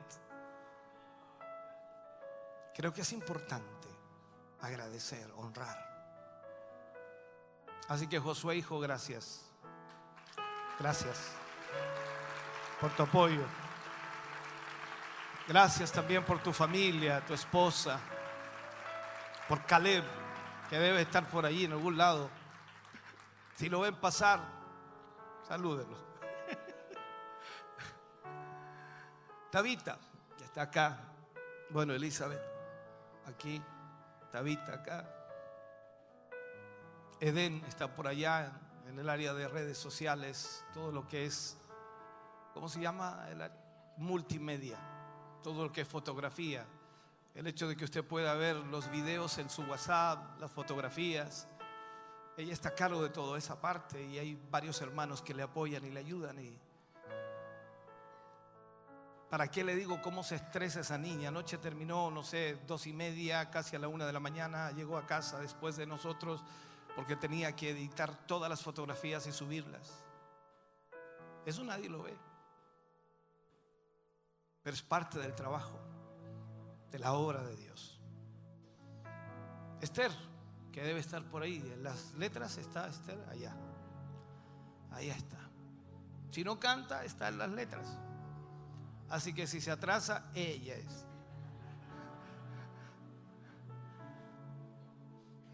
Entonces para mí es una honra tener a toda la familia sirviendo al Señor. Ahora, no, no somos perfectos, somos falentes, nos equivocamos, fallamos, cometemos errores, nuestro genio, nuestro carácter. Como usted, todas veces podemos equivocarnos, pero nuestro deseo es hacer lo mejor para el Señor. Y creo que de alguna manera estamos entregando nuestra, nuestra mejor disposición, mejor esfuerzo para servir al Señor. Así que hermanos queridos, cumplir 29 años de verdad, yo como que miro hacia atrás y parece que no es realidad. ¿Cómo pueden haber pasado tantos años? Pareciera que recién estamos comenzando. O no sé si el Señor viene y nos resetea y nos dice, ahora comienzas de nuevo. Me entrevistaban arriba y, yo le dije, hermano, esto recién está comenzando. Y me quedan mirando y dicen, "Pues son 29 años. Y yo dije, bueno, es que estamos recién comenzando lo que el Señor va a hacer ahora.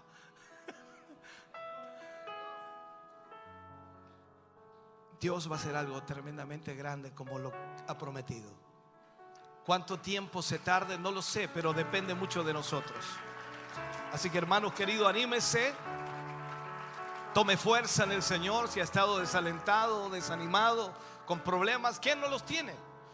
Si gusta le paso algunos míos y así intercambiamos.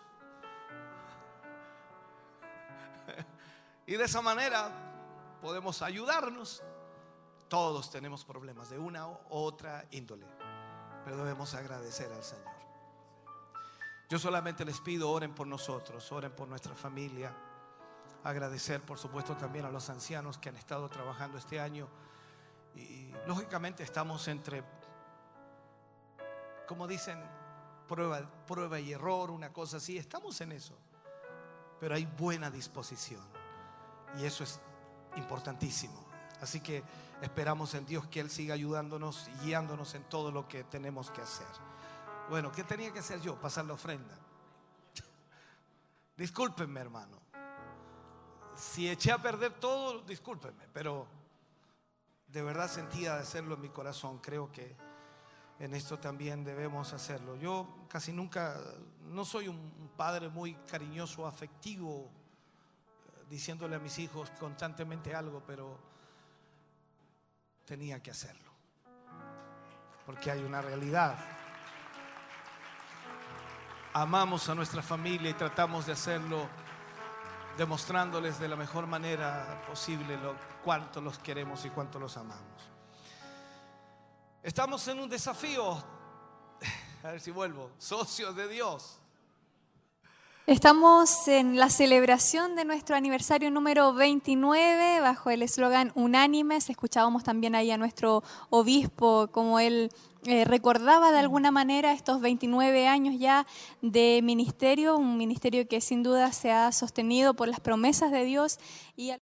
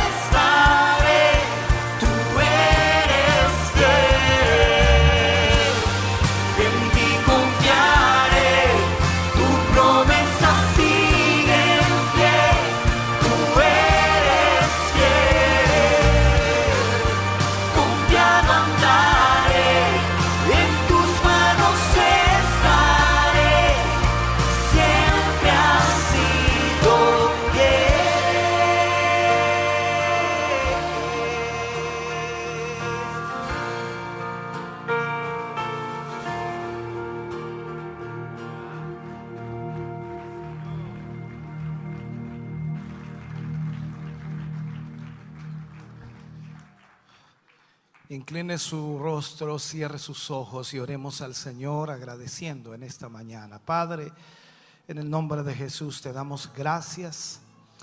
Primeramente, Señor, por quienes hoy han ofrendado. Te damos gracias, Señor, por la bendición que tú has puesto en las manos de tus hijos y que a través de esa bendición ellos también pueden bendecir tu obra.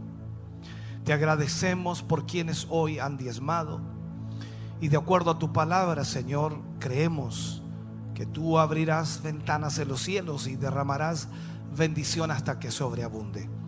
Sea, Señor, tu misericordia sobre tu pueblo, sobre tu iglesia. Sigue prosperando, sigue bendiciendo, sigue multiplicando en la vida de tus hijos, de tu iglesia, la bendición. Padre, gracias por lo que tú haces. En el nombre de Jesús. Amén y amén, Señor. Fuerte ese aplauso de alabanza al Señor. Aleluya. Bendito Dios. Vamos a adorar al Señor y vamos a preparar nuestro corazón para la palabra de Dios. Dios bendiga a nuestros hermanos que hoy diezmaron. Dios les bendiga a cada uno de ellos. Prepararemos nuestro corazón entonces para la palabra de Dios. Yo espero y anhelo con todo mi corazón que Dios pueda ministrar nuestra vida en una forma especial y quizás sacar ese obstáculo, ese cerrojo, ese, no sé, esa muralla que a veces nos detiene y nos frena para no, no avanzar. Dios nos ayude en el día de hoy. Adoremos juntos al Señor.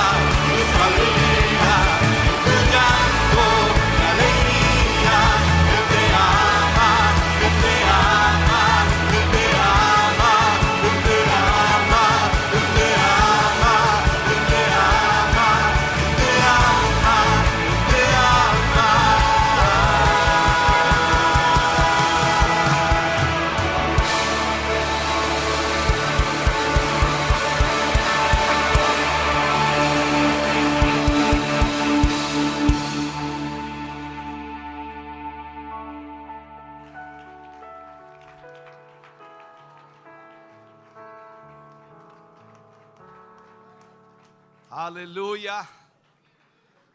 Uh, Señor, qué bueno es el Señor. Maravilloso es el Señor. Vamos a ir a la palabra del Señor en esta hora. Y vamos a tomar de la palabra de Dios el versículo 47, Hechos 2, 47. Ayer estuvimos viendo el versículo 46. Ahora tomaremos el versículo 47 para el mensaje de hoy. Aleluya. Leemos la palabra del Señor, lo hacemos en el nombre de nuestro Señor Jesucristo. Alabando a Dios y teniendo favor con todo el pueblo.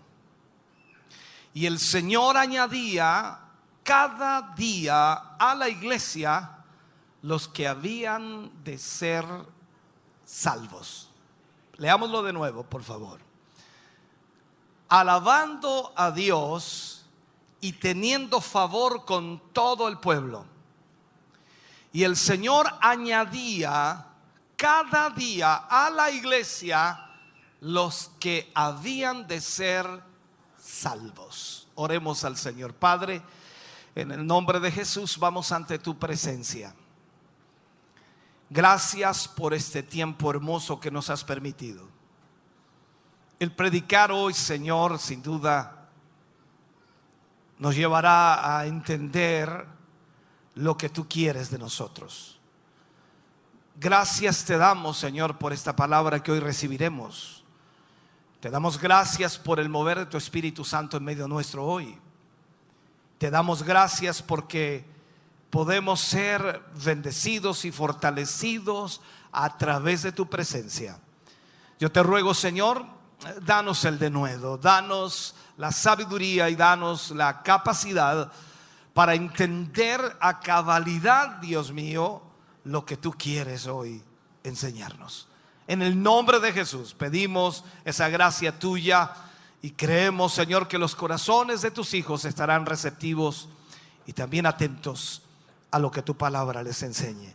En el nombre de Jesús, amén y amén, Señor. Fuerte ese aplauso de alabanza al Señor. Aleluya. Puede sentarse, Dios le bendiga. Ahora sí, póngame mucha atención y como ahora puedo verlos y si están atentos o no, ahí sabré si tengo que eh, remarcar algo o ya lo entendió. Vamos a hablar hoy día de los resultados de vivir unánimes. Resultados de vivir unánimes. En el tema de ayer, solamente para hacer un recordatorio, en el tema de ayer predicábamos acerca de, de lo que hace el Espíritu Santo de Dios sobre sus hijos. Lo primero que destacábamos era que los lleva a amarse, el amor. Ese amor que lleva, por supuesto, a los cristianos a estar unánimes. No hay barreras, no hay obstáculos, no hay celos, no hay contiendas, no hay envidias. Un mismo sentir, un mismo pensar, una misma mente, compartiendo, por supuesto, en armonía como hijos de un mismo Padre. Eso es lo que enfocábamos ayer. Y cuando hablamos de los resultados, por supuesto, de esa armonía, de esa comunión, nos damos cuenta que eso es maravilloso. Cuando miramos entonces la escritura, vemos que los habitantes de Jerusalén quedaron impresionados por lo que vieron con respecto a, los seguidores de Cristo. Lo que impresionaba a las multitudes, a la gente, era lo que veían en los seguidores de Cristo. Eh, sé que la mayor parte de nosotros lo primero que trata de buscar es poder de Dios. Ahora, mire a su hermano por un momento, solamente mírelo por un momento. Y si yo le preguntara qué ve, usted me diría, oh, bueno,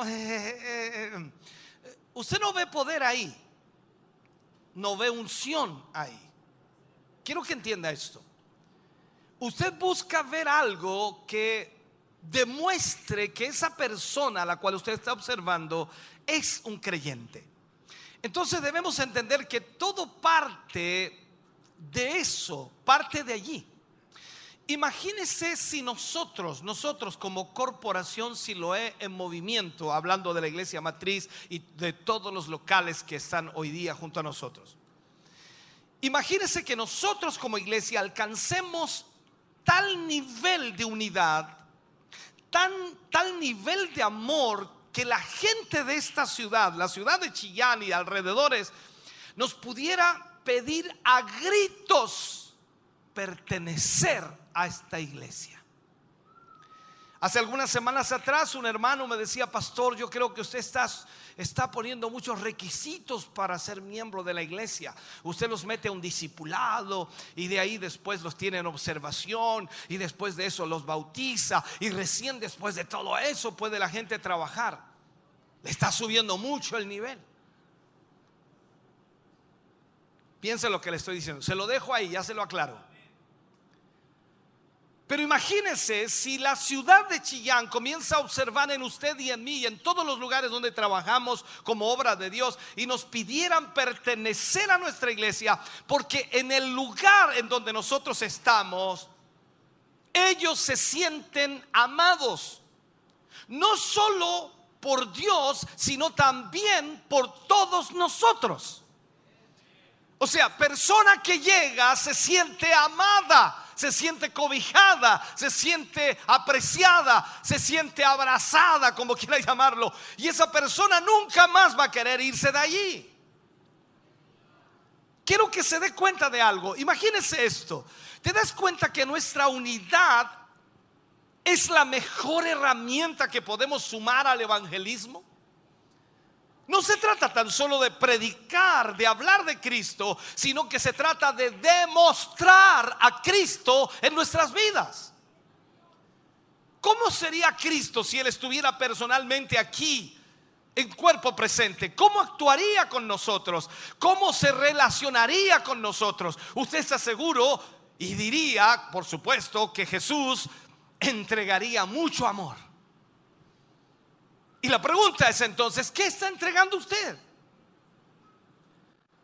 Como congregación, hermano querido, estamos haciendo constantemente evangelización. Lo hacemos a través de la radio, a través de la televisión, a través de los medios de comunicación, por todos los medios posibles. Hacemos, por ejemplo, Noche de Milagros y también en forma personal estamos hablando a la gente de Cristo. Pero ¿te has preguntado por qué la gente no se queda en la iglesia? ¿Por qué a pesar de pasar a aceptar a Jesús como Señor y Salvador, por qué no se quedan en la iglesia? La pregunta que debemos hacernos es, ¿estaremos fallando en, en alguna cosa? ¿Estaremos fallando en algo como iglesia? Por eso cuando analizamos la escritura debemos ver qué es lo que nos enseña. Y la escritura nos da la clave para la evangelización. Miremos esto. Hechos 1.8. Usted lo conoce de memoria, ¿no? Hechos 1.8. ¿Qué dice Hechos 1.8? ¿Qué dice? Pero recibiréis poder cuando haya venido sobre vosotros el Espíritu Santo.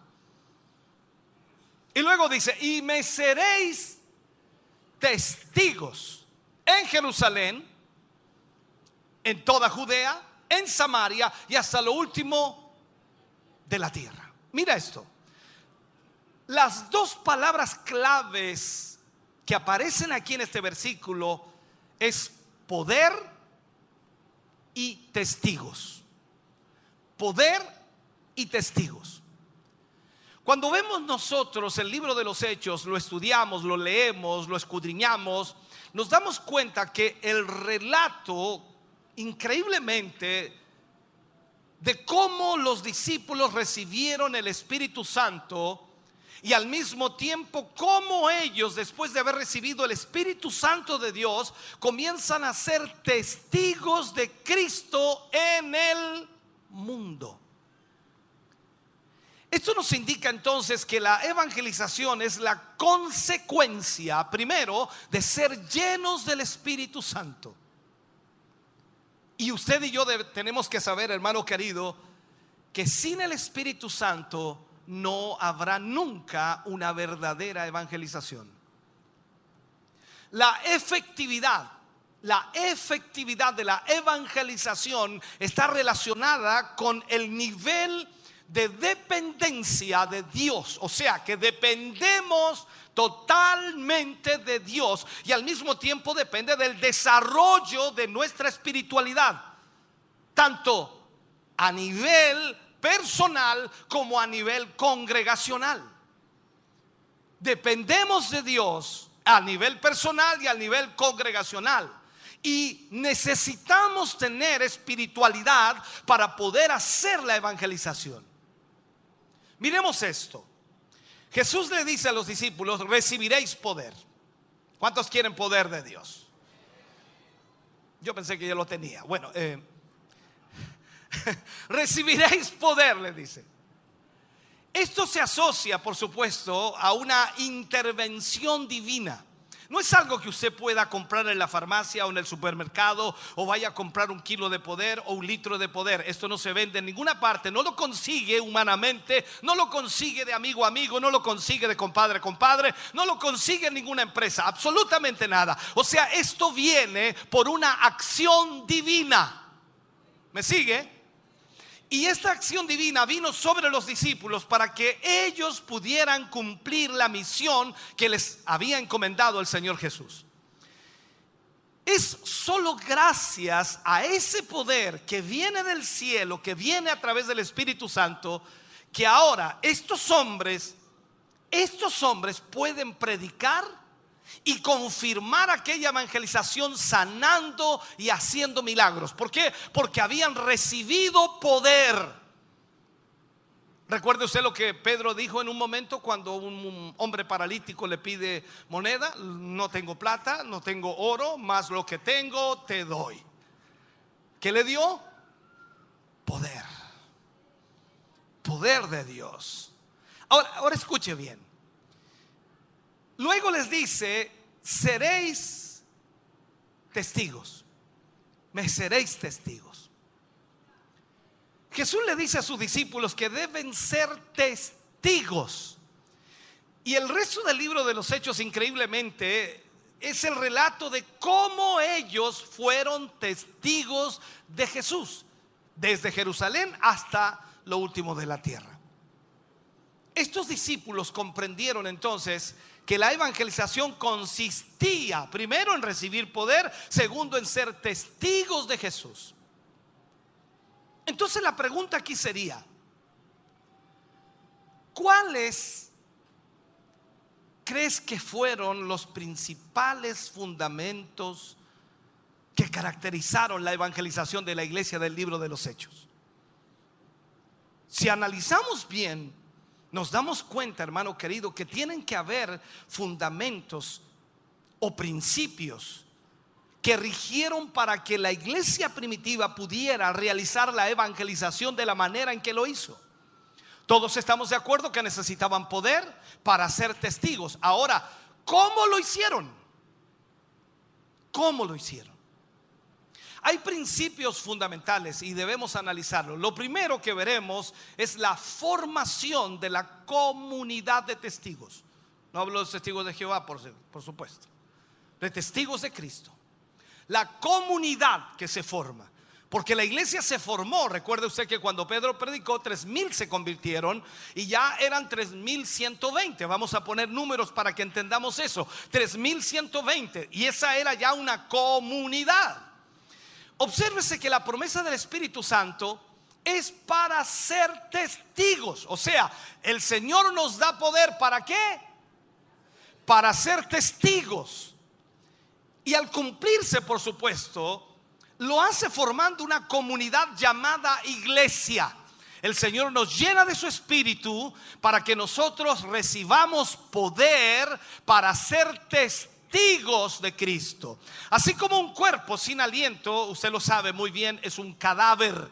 Un cuerpo sin respiración, un cuerpo sin aliento está muerto. Así también la iglesia sin el Espíritu Santo está muerta. Hay que decirle a algunas iglesias que sin el Espíritu Santo están muertos. Y no tienen por qué enojarse porque están muertos, no tienen que alegar. Ahora, el descenso del Espíritu Santo cuando descendió eh, sobre 120 personas es el nacimiento entonces de la iglesia de Cristo y es el inicio de la era del Espíritu Santo. Aquí vemos entonces que esta comunidad llevaría el mensaje del Evangelio a todo el mundo. La vivencia de la iglesia primitiva nos ayudará entonces inmediatamente a comprender, a cuando analizamos, vemos algunos principios fundamentales que practicaron y ellos muestran como una, como una comunidad de testigos comenzó a evangelizar a todo el mundo antiguo. Increíble. Los principios que mostraron como comunidad son cuatro y los vamos a ver uno por uno para que entendamos aquí. La primera o el primer principio que se muestra aquí es la unidad. Hablamos ayer acerca de eso, ¿no? La unidad. Cuando vamos al libro de Hechos, capítulo 1, versículo 14, hay que marcar esto. Dice, todos estos perseveraban unánimes. Todos estos perseveraban unánimes en oración y ruego con las mujeres y con María la Madre de Jesús y con sus hermanos. Todos estos perseveraban unánimes. La unidad es fundamental. O sea, la unidad es la base para que todo lo demás pueda suceder. Sin la unidad no se puede demostrar el amor de Dios, ni mucho menos puede ser proclamado. Nosotros como iglesia no podemos hablar del amor de Dios si estamos desunidos. No podemos hablar del amor de Dios si estamos en celos o contiendas o envidias o si estamos con problemas entre nosotros. Debemos estar unidos. Y aquí vemos entonces el cumplimiento de lo que la palabra de Dios nos enseña y más aún el cumplimiento de la oración de nuestro Señor Jesucristo. Cuando vamos al libro de Juan, capítulo 17, versículos 20 y 21, encontramos a Jesús diciendo esto de esta manera.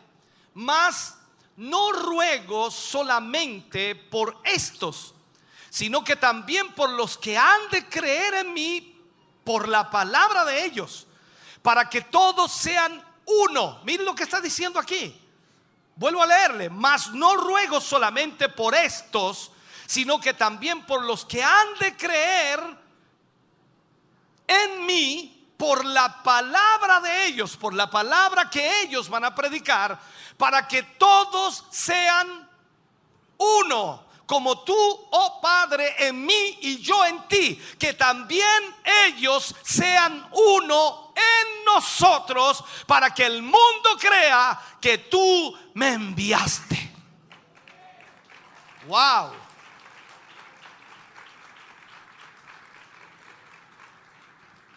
O sea, ¿qué estamos viendo aquí? La unidad. Ese es el principio fundamental de la iglesia. Si la iglesia no está unida, es imposible cumplir la evangelización. Es imposible ganar almas para Cristo. Esto también implica que tiene que haber crecimiento espiritual. ¿Cómo se encuentra usted espiritualmente? ¿Ha crecido? Gracias por esos amenes. Si no se escuchó en la televisión, es parte de, crecimiento espiritual. Veamos una cita, Hechos capítulo 5, versículo 42. Allí vemos el crecimiento espiritual. Y dice, y todos, y todos los días, en el templo y por las casas, no cesaban de enseñar y predicar a Jesucristo. Y todos los días, eso es como preguntarle a usted, hermano, ¿todos los días? Y todos los días en el templo y en las casas, ah, no hay culto hoy día, no predico, no, todos los días en el templo y por las casas no cesaban de enseñar y predicar a Jesucristo. Cuando usted crece espiritualmente, lo único que quiere hacer es transmitir lo que ha aprendido. Entonces este aumento de discípulos era el resultado del evangelismo era el resultado del discipulado centrado en las escrituras. Los apóstoles enseñaron a la comunidad de esos testigos a que ellos pudieran también transmitir lo que se les enseñaba. Por ese motivo nosotros también tenemos un discipulado. No es algo que nosotros hemos inventado. No es algo que a nosotros se nos ha ocurrido. Al escudriñar las escrituras nos damos cuenta, hermano querido, que la iglesia primitiva lo hacía con aquellos que creían en el Señor.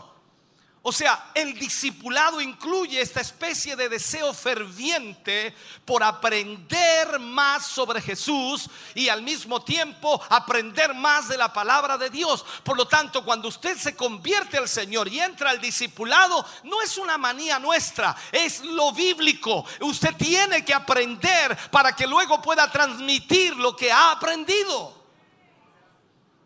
Es la oportunidad que tenemos para compartir los propósitos de la iglesia, enseñar la fidelidad a Dios, enseñar el compromiso con su obra, es el dar testimonio del poder transformador del evangelio del reino de Dios. O sea, todo eso se enseña en el discipulado. Entonces, eso da crecimiento espiritual. Y es vital para la comunidad de testigos del Señor Jesús. De esa manera, entonces, el que desea evangelizar al mundo con el poder transformador de Cristo, tiene que entender que Él tiene que ser enseñado. Y al mismo tiempo, Él tiene, por supuesto, la obligación de crecer espiritualmente para poder ministrar a otros. Tercero, cualidad importante, amor. Amor. Veamos una cita, Hechos capítulo 4, versículo 32.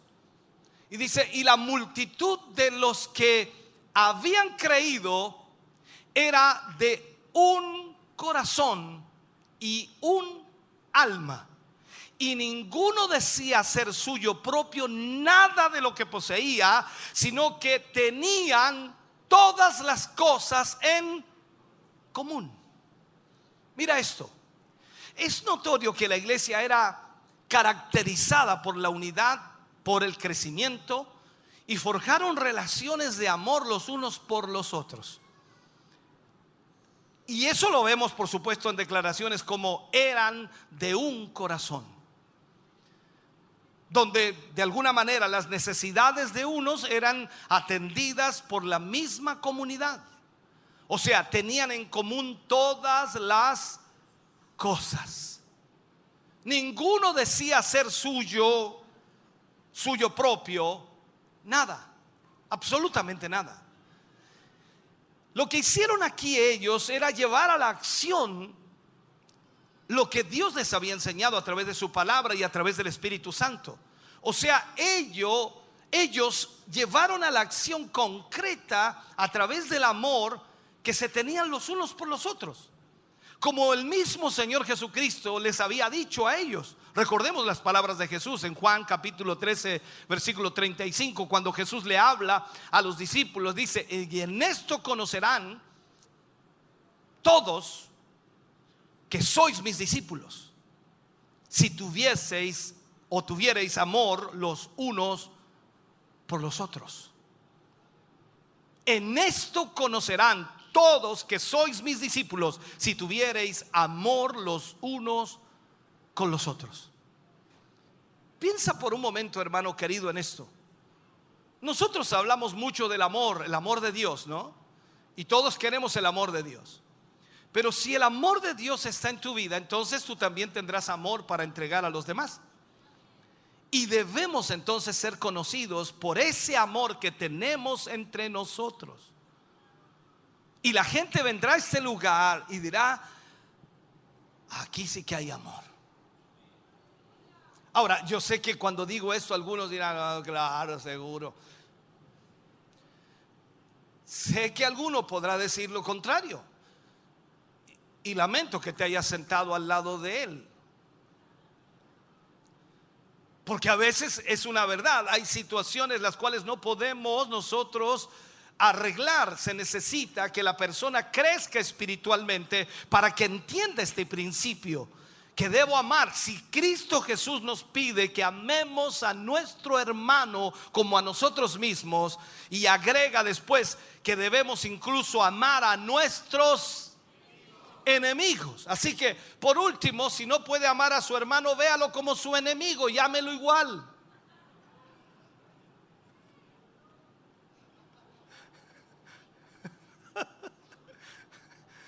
A mí me han dicho algunos hermanos que me cuesta, hermana, este hermano. Diga, míralo como enemigo. Ya, pastor, ámalo igual, le digo yo.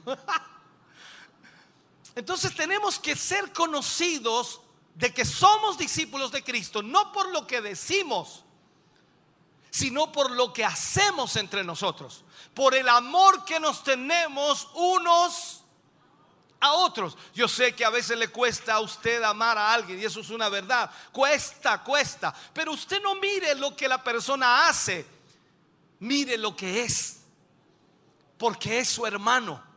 A pesar de los errores, a pesar de los conflictos, a pesar de las palabras, a pesar de los hechos, es su hermano. Y esto es lo mismo en la familia, cuando crecen en una familia del misma sangre. No todos son ovejas blancas y una oveja negra. Y usted tendrá que amarlo igual porque es su hermano de la misma sangre. Y eso es lo mismo que debe hacer usted, soportar, amar, porque es su hermano. ¿Sabe usted que el amor viene a ser como el pegamento de la iglesia que se unen, no, no se sueltan?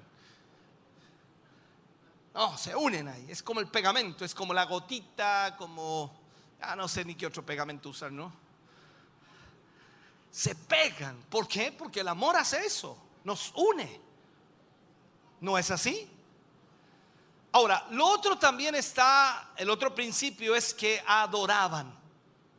Adoraban. En Hechos capítulo 3, versículo 1 dice, Pedro y Juan subían juntos al templo a la hora novena, la hora de la oración. No solo expresaban el amor los unos a los otros, también expresaban el amor hacia Dios. Y sabe usted que orar es expresar amor hacia, hacia Dios. La adoración es una de las características de la comunidad que evangeliza. ¿Por qué? Porque vamos a evangelizar. ¿Por qué vamos a evangelizar? Porque tenemos amor hacia el perdido. Si no, ¿para qué vamos a ir a evang- evangelizar? No, es que lo que pasa es que me compré un zapato nuevo y quiero ir a mostrarle a la gente que tengo zapatos nuevos. No, no, no, es que me compré un terno nuevo y quiero que vean mi terno allí, la gente la de la cuadra, los de la población, los de allí, de... No, si usted va a evangelizar es por amor a los perdidos. Entonces significa que nunca usted podrá evangelizar si no tiene amor. Entonces el amor debe expresarse no tan solo a Dios, sino también hacia el prójimo. Y también hacia el prójimo como también se expresa hacia Dios. Entonces la adoración es una de las características de la comunidad que evangeliza. Porque no se puede evangelizar ni orar en común, sino con los que tienen una misma fe y un mismo amor. Usted no puede ir a evan- evangelizar con un hermano que anda amurrado porque no, no quiere ir. No, yo no voy a esa población. No, yo no voy ahí. No, yo no, a mí no me gusta ir ahí. No. Cuando hay amor, usted no se hace problema. Es que hace mucho calor, no importa. Es que hace mucho frío, no importa. Es que está lloviendo, no importa. Es que parece que va a llover, no importa. Es que va a nevar, no importa. Es que queda muy lejos, no importa. 14 kilómetros, no importa. Cuando usted tiene amor y tiene fe, se une a las personas que tienen el mismo sentir. Ahora, la pregunta que le hago aquí en esto, ¿quiere usted ser parte de este nuevo proceso de evangelización? ¿Sabe usted que estamos preparando un carro evangelístico, camión evangelístico, como queramos llamar? Estamos preparándolo. Esperamos en el Señor después de este aniversario meterle mano fuerte y ojalá terminarlo pronto y comenzar a evangelizar. Y están abiertas las inscripciones para evangelizar. ¿Sabe cuántos se han inscrito? Alguien me grita de atrás, ¿cuántos se han inscrito para evangelismo?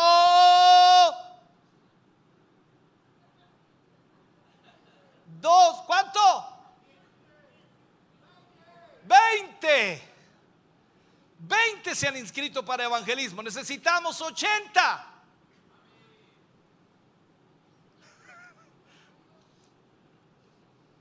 Oh, seguramente alguien está esperando, quiero ver primero el camión. Depende cómo sea el camión, voy. No sé si me entiende. Porque ese es nuestro concepto. Cuando hay amor por evangelizar, no importa cómo lo hagamos. Vamos, vamos. Yo comencé a predicando más o menos a los 12 años por allí y comencé, predicando con una bocina. ¿Alguien conoció las bocinas? Un cambucho así largo, así. A ti alma te digo, despierta, no desoiga de Cristo el llamado. Esa es la que me enseñaron, así que no, no se enoje. Así predicábamos. Con una bocina, después con un megáfono, después con otra de esas bocinas, con un, equipito chico a batería. Y ahí comenzamos a predicar, después con un parlante, después... eh, y ahora mire. Predicábamos con micrófono de tres lucas, esos Sony que vendían así con un cable delgadito y, y no se entendía nada. Pero predicábamos.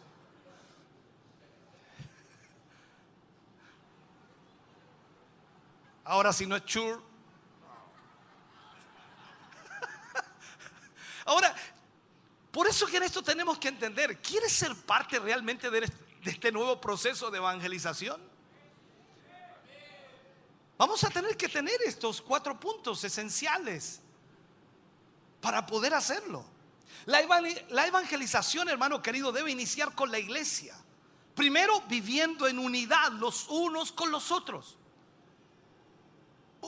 Con un, con un profundo deseo de crecer en el conocimiento primero del Señor y a través de las escrituras ir conociendo lo que Dios tiene para nosotros con expresiones de amor genuino a través de atender generosamente las necesidades de los hermanos y como una iglesia sumergida en la adoración a Dios.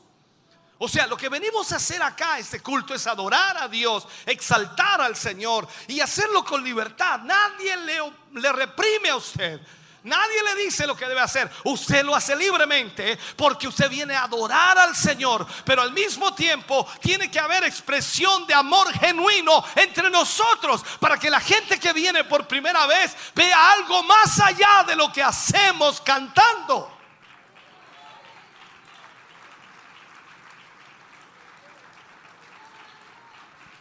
La única manera que la iglesia tenga un estilo de vida para evangelizar y que dé testimonio a este mundo.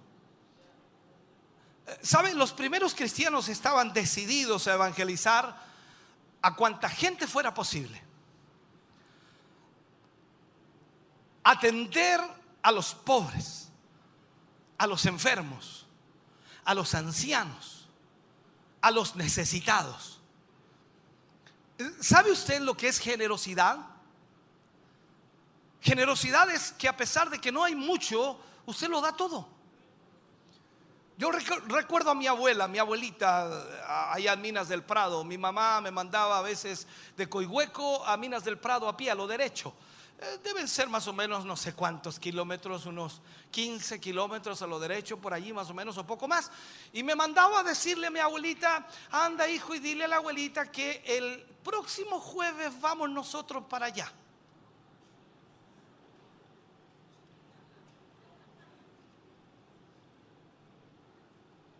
Así de simple. Y yo me encontraba con amigos en el camino. ¿Y ¿Para dónde voy? Voy a la mina del Prado. Me mandaba, Te acompañamos ya. Cuatro, cinco, seis, siete con- conmigo. Íbamos para allá, nos entreteníamos. En tiempo de los digüeñes, sacábamos digüeñes. Pasábamos ahí a, un lugar donde habían hartos naranjos y pedíamos naranjas. Y nos íbamos y llegábamos allá donde la abuelita. Le daba el mensaje a la abuelita y la abuelita dice, almorzó mi hijo. No, y quiseando con harto amigo, no pasen nomás. Y tenía una ollita así como de un litro colgada en una cuestión, fogón grande. Siéntense. Y nos servía todo, yo no sé de dónde sacaba. Nos daba todo, nos ponía tortilla, nos ponía ahí, almorzábamos y después nos íbamos. Y él decía, dígale a la Lala, que le decía a Lala a mi mamá, dile, dígale a la Lala que aquí la vamos a esperar y vamos a matar dos gallinas. Anda que se me olvidara lo que tenía que decirle.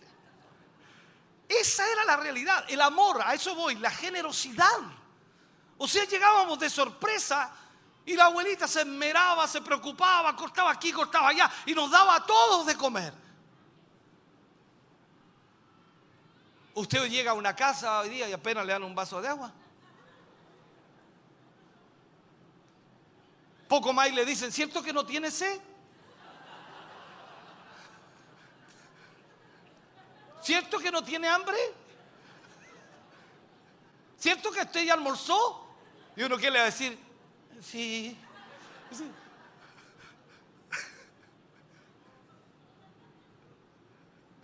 O sea, es como que usted de repente necesita algo ahí, alguien se le acerca y dice, ¿qué te pasó? Ah, no, nada, nada, nada. O sea, la generosidad, el cariño, el afecto, el amor. Los primeros cristianos estaban decididos hacerlo de la mejor manera. Y, así, por supuesto, fue como el Señor comenzó a tratar con ellos y el amor creció entre ellos y se notaba, irradiaban amor, preocupación. Y así fue como el Señor hacía crecer la comunidad con el número de los que Él iba llamando a la salvación. Y esto es lindo entenderlo. O sea, si usted está aquí es porque el Señor lo está llamando a la salvación. ¿Lo está llamando para qué? Para que se una a este grupo de testigos del Señor. Pero tiene que unirse, pues no quedarse ahí sigue dando vuelta, no, unirse. Eso significa que si se une, entonces usted entra a lo mismo que hacemos todos, preocupación por los demás. A veces hay gente que solo quieren que se preocupen por ellos. Y ellos no se preocupan por nadie. Usted tiene que hacer esto, haga un ejercicio, es importante también para conocer. Cuando alguien dice aquí no hay amor, ¿y usted a quién ama? Ay, que a mí nunca me han ayudado. ¿Y usted a quién ha ayudado? Porque a veces hay que hacer esa pregunta. No podemos esperar que nos ayuden si no hemos hecho. ¿Qué dice la Biblia? La ley de la siembra y la cosecha. Lo que el hombre siembra, cosecha. O sea, si no lo han ayudado, a lo mejor es porque usted ha sido así. Po. Pero si usted es así, nunca le va a faltar.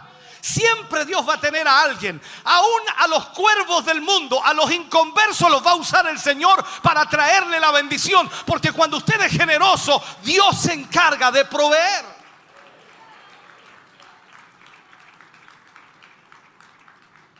Cuando miramos la historia de la iglesia primitiva en los años o meses y años que por supuesto sobrevinieron, la palabra de Dios se difundió más allá de Jerusalén, hasta llegar a Samaria, Antioquía, Cesarea, donde el Espíritu Santo se derramó en los fieles no judíos por primera vez, increíble. Eh, Los apóstoles como Pedro, por ejemplo, y Pablo, y también Bernabé, incluso podemos hablar de los obispos y ancianos como Timoteo y Silas, los discípulos y colaboradores como Priscila y Aquila, se sintieron totalmente inspirados por el Espíritu Santo para construir iglesias y llevar el Evangelio a nuevos territorios. Tanto judíos como gentiles se vieron tocados por el Señor y aceptaron el bautismo. En pocas palabras, Jesús les había pedido a sus seguidores que fueran hasta los confines de la tierra e hicieran discípulos. Y ellos lo hicieron. O sea, gracias a ese poder que transformó los corazones, esa bendición te alcanzó a ti y me alcanzó a mí también. Porque gracias a que ellos obedecieron y evangelizaron hasta lo último de la tierra. ¿Cuál es el país que está al final de la tierra? No. Nosotros hasta lo último de la tierra. Imagínate, aquí estamos nosotros, en Chilito, en Chillán. Y nos alcanzó a nosotros. O sea, gracias a eso. Ahora, la pregunta que te hago, hermano querido, ¿no, no, ¿no crees que deberíamos tener ese mismo poder para seguir alcanzando a los que aún no conocen a Cristo? ¿No crees que deberíamos tener ese mismo espíritu, ese mismo deseo, ese mismo anhelo, ese mismo amor? Porque todo lo que sucedió en la iglesia primitiva era tan dinámico tan emocionante, tan alentador, que incluso en medio de una terrible persecución, los cristianos se sentían tremendamente animados. ¿Cómo ves eso? A pesar de ser perseguidos, se sentían animados. O sea, esto es como decir, los persiguieron en Jerusalén, huyeron hacia diferentes aldeas, lugares, ciudades, pueblos, y no huían quejándose, como lo hacen muchos cristianos, que le va mal en algo, y mira lo que, no, hermano, ¿por qué no vaya a la iglesia? Me ha ido mal, pero no vaya a ir al culto, no, hay que ir al culto, me, me va a re mal cuando voy al culto. No, ellos huían de la persecución e iban donde quiera predicando, hablando de Cristo, salvando almas, llevando el Evangelio. Y el Evangelio crecía, tocaba más gente y más gente. Y esto es como decir, llegaban a una ciudad, se establecían, el Señor los perseguía de nuevo para que salieran a otra ciudad. No entendió, no importa. ¿Cuál era el secreto? ¿Cuál era el secreto? Simplemente obedecían a Jesús. Hicieron lo que Él les había ordenado, realizaron lo que Él les había dicho. O sea, confiaban en el poder del Espíritu Santo. Hay una conexión vital entre recibir el Espíritu Santo y la evangelización. Esto va junto. No se puede evangelizar de otra manera. Fíjese usted en lo que sucede cuando usted está lleno del Espíritu Santo.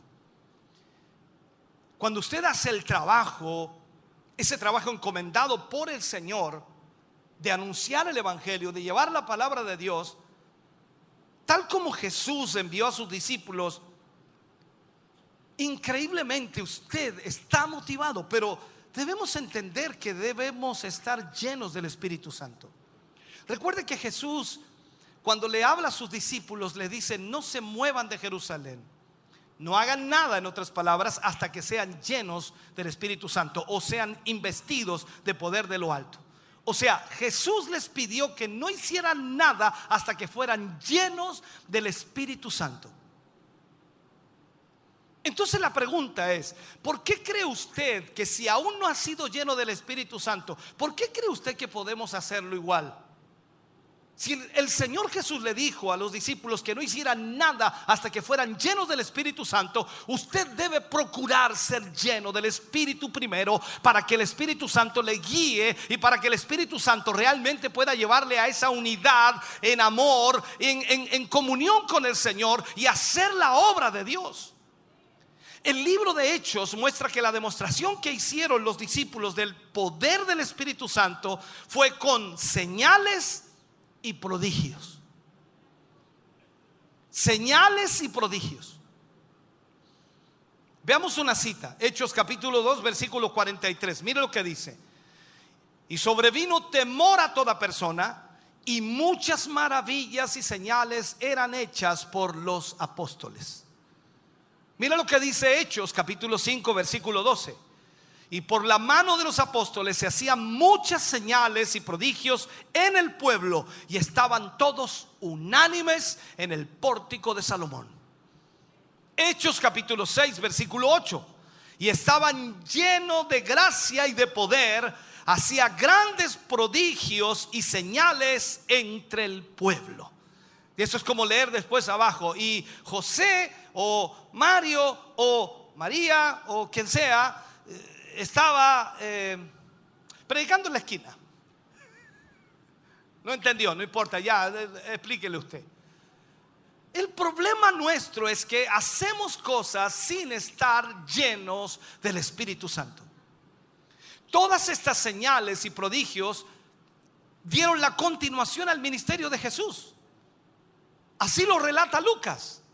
Cuando usted lee Lucas 4, 18, dice, el Espíritu, así habla Jesús, el Espíritu del Señor está sobre mí, por cuanto me ha ungido para dar buenas nuevas a los pobres, me ha enviado a sanar a los quebrantados de corazón, a pregonar libertad a los cautivos y a dar vista a los ciegos, a poner en libertad a los oprimidos. Mira lo que, mira lo que es eso. O sea, imagínate, hermano querido, lleno del Espíritu Santo, tu vida llena del Espíritu Santo. ¿Cómo Dios va a usarte? ¿Cómo Dios va a glorificarse a través de ti? Señales y prodigios fueron para liberar a los cautivos, sanar a los enfermos, anunciar el Evangelio. Entonces hay una relación vital entre la evangelización y también la atención de la necesidad del prójimo. Todo esto va junto. La iglesia primitiva estuvo dispuesta a ver a su alrededor para ver las señales de necesidad y ser, por supuesto, la respuesta de Dios para esas necesidades. Creemos en un Dios poderoso. Lo hemos dicho en varias oportunidades y sentimos que muchos llegarán a este lugar en busca de una sanidad, en busca de un milagro. ¿Lo cree usted? Por eso es que le damos tanto énfasis a tener cada dos meses nuestra noche de milagros. No porque nosotros la necesitemos. Entendemos perfectamente bien que nosotros, por supuesto, ya hemos recibido de parte de Dios mucho. Nosotros ya creemos en Dios y sabemos que Él sana, que Él restaura, que Él bendice. Pero sabes, las personas que llegan y no tienen a Dios en su corazón, llegan con la esperanza de que Dios haga algo maravilloso en sus vidas, de que rompa sus ataduras, de que rompa sus luchas, sus presiones. Y si los primeros cristianos tenían algo que entregar, nosotros también tenemos algo que entregar. Y eso es lo que debemos entender. Dios es poderoso a través de su iglesia cuando se une. Bendito sea el nombre del Señor.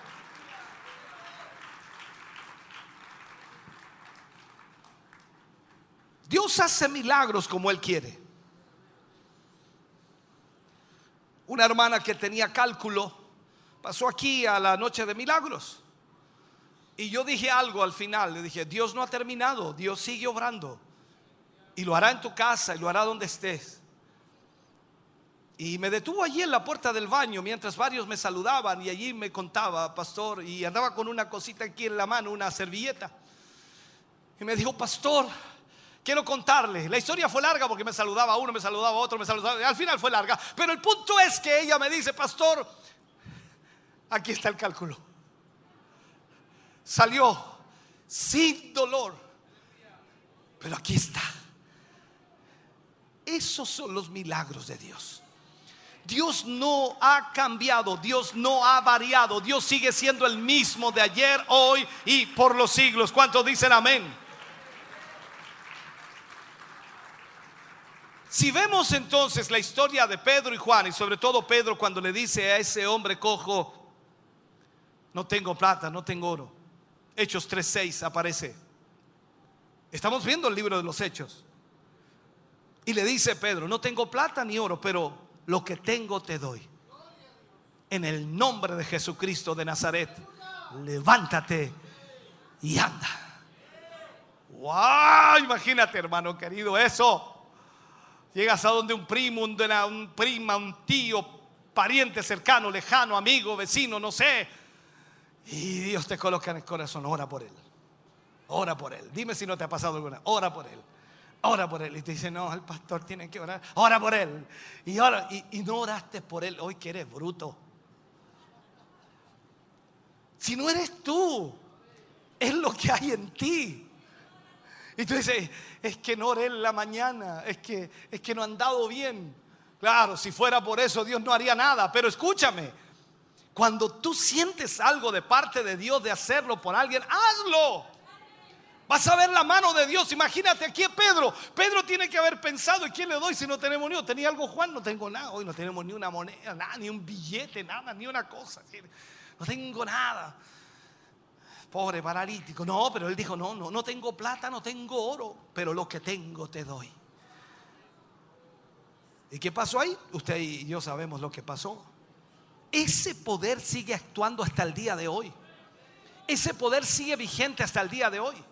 La señal de los apóstoles, escúcheme bien, ellos empezaron a realizar increíbles señales, fueron las sanidades de, diferentes enfermedades entre el pueblo. Y toda la gente comenzó a correr la voz de que había milagros, sanidades, y la gente llegó allí. Y notamos cómo la palabra y, y las sanidades unidas sirvieron como testimonio de- del poderoso nombre de Jesús. Ellos lo están haciendo en el nombre de Jesús. Además, al igual que hoy, los hombres de Dios libran y lo puedo decir así, libran una guerra espiritual en contra de la influencia, en contra del control satánico, llevando libertad a los cautivos, aleluya, que están apresados por el enemigo. Usted y yo podemos causar la liberación de un espíritu o de un alma que está perdida en las manos del diablo. Dios puede usarle a usted para liberar a su pariente, a su hermano, a su hermana, a su tío, a su padre. Dios puede usarle a usted para provocar una sanidad y un milagro, porque no es usted ni su mano, sino el poder de Dios que está a través de usted. Uh, Señor.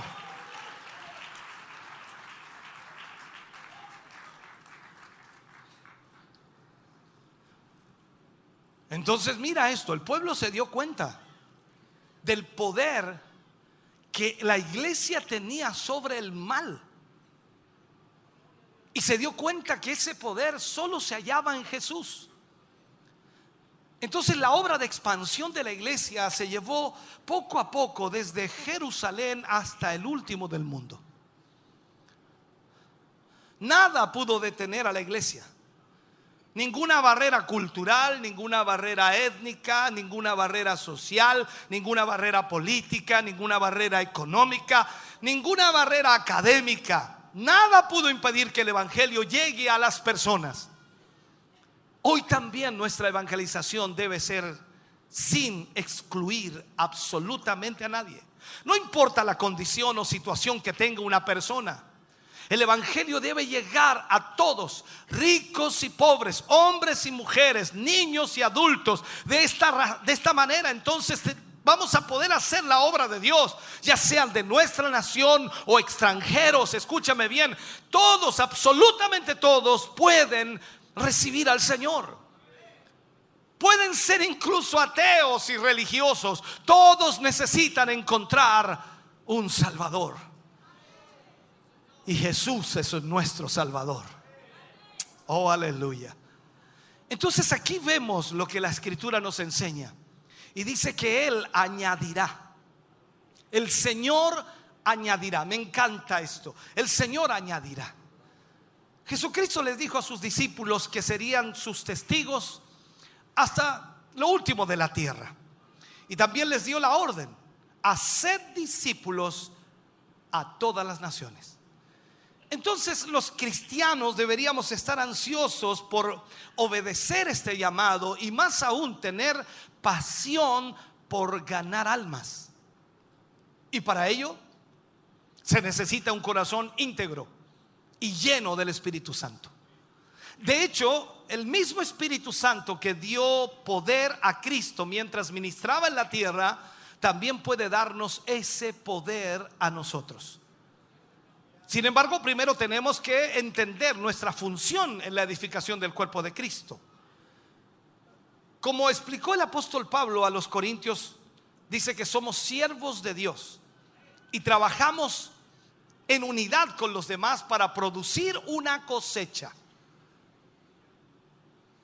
Uno orará, el otro cantará, el otro predicará, pero todos de alguna manera debemos evangelizar. Y todos tenemos la oportunidad de hablarle a alguien de Cristo. Si miramos lo que en el campo se hace para poder producir una cosecha, uno tendrá que arar la tierra, por ahí comenzamos, otro plantará la semilla, otro la regará, pero solo Dios puede hacer que esa semilla crezca. Y eso está en las manos de Dios. Por lo tanto, aunque cada uno de nosotros tenga una función individual, tenemos el propósito común de ganar a otros para Cristo. Cuando hablamos de multitudes viniendo a los pies de Cristo, imagínese esto. Multitudes viniendo a los pies de Cristo. ¿Te apasiona eso a ti? No, no, no me entendió. Multitudes viniendo a los pies de Cristo. Imagínate, miles de personas viniendo a los pies de Cristo. ¿Te apasiona de verdad? ¿Has pensado que los días que vivimos, por un lado, sin duda son días difíciles, pero por otro son los últimos días sobre la tierra? Y tenemos que apresurarnos para hacer la labor de Dios.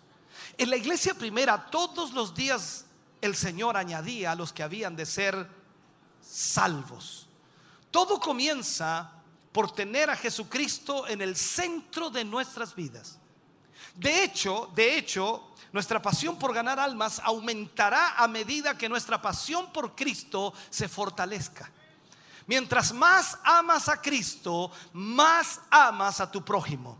Cuando llenamos nuestros corazones y mentes con Cristo, es imposible evitar tener pasión por compartir lo que tenemos con otros. O sea, eso será totalmente instantáneo, por decirlo así. Será natural compartir lo que Cristo te ha entregado. Es lo que dice la Escritura, dad de gracia lo que de gracia habéis recibido. Entonces, hoy el Señor desea ver a su iglesia crecer y al mismo tiempo romper con toda barrera que impida crecimiento. Y este es el modelo que tenemos en el libro de los Hechos. Un modelo de crecimiento explosivo y de multiplicación. ¿Cómo puedes tú verla de otra manera? Si cuando Pedro predica se convierte en tres mil, luego después predica su segundo mensaje, vamos a poner que es el segundo mensaje, y Pedro predica y se convierte en cinco mil. De ahí lo bajaron del púlpito, dijeron no prediquen más Pedro. O sea, no. Pedro siguió ganando almas y la- las almas seguían uniéndose constantemente a la iglesia.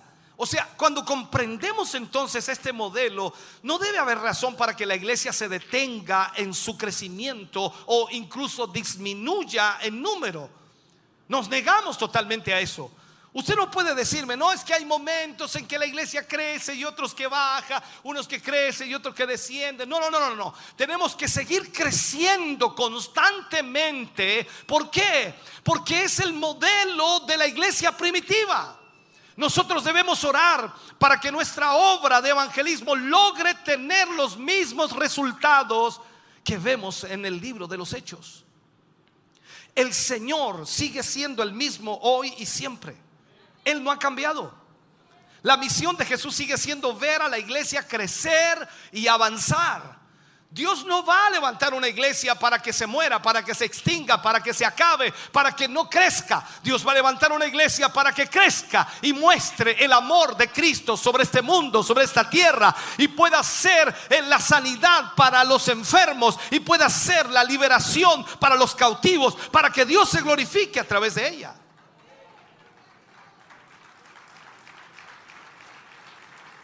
Ahora, eh, en estos últimos días, en estos últimos días, antes de la venida del Señor, debemos lograr ver la cosecha más grande de almas que nunca jamás hemos visto.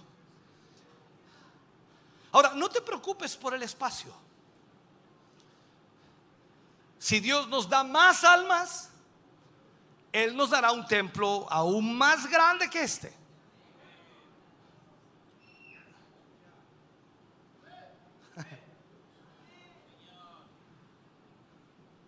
Alguien me preguntaba, pastor, ¿y todo ese terreno que está ahí, qué va a hacer con él? No, ya está listo. ¿Y qué? Ahí va a ir el templo, allá va a estar la multicancha, allá va a estar la piscina, allá van a estar los estacionamientos. Y se nos acabó el terreno. Y me dice, ¿y si compramos para allá? Compremos para allá. Y ya está pensando en plata. ¿Ve? Ese es, es su problema. Usted tiene que dejarle eso al Señor. Dios se encarga. Dios sabe hacerlo mejor que nosotros. ¿No es así?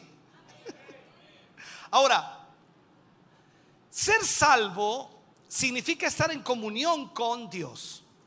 Porque cuando usted fue salvado, usted entró a la comunión con el Padre. Y esta es una comunión real y por supuesto muy personal.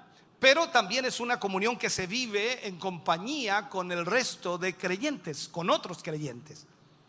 Nadie ha sido llamado a la salvación en soledad o en aislamiento. Todos hemos sido llamados a la salvación y nos han introducido en un cuerpo, en una iglesia, la cual por supuesto pasa a ser nuestra familia. Ahora, quien es salvo es incorporado a la comunión de los creyentes automáticamente y no se puede estar en Cristo y no estar en la iglesia. Usted si está en Cristo está en la iglesia. Usted no puede decir, no, yo estoy en Cristo, pero no voy a la iglesia. No, es imposible. Usted está en Cristo y está en la iglesia. Y si está en la iglesia, está en Cristo. Porque ese es el proceso. La iglesia es siempre una comunidad, la cual Dios ha formado para llevar adelante sus propósitos.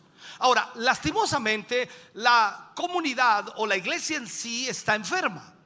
Pero también es una comunidad sanadora. ¿A qué me refiero con esto? Está enferma por cuanto los miembros que están allí, que son santos porque son apartados por el Señor, pero siguen siendo imperfectos.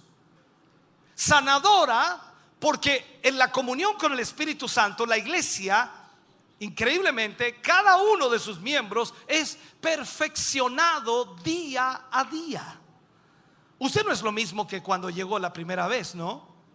Si han pasado los años, usted ha crecido, ha madurado, usted es un creyente ya fiel, firme, sólido, entiende, comprende. Ahora usted no está para que lo saluden, usted está para saludar.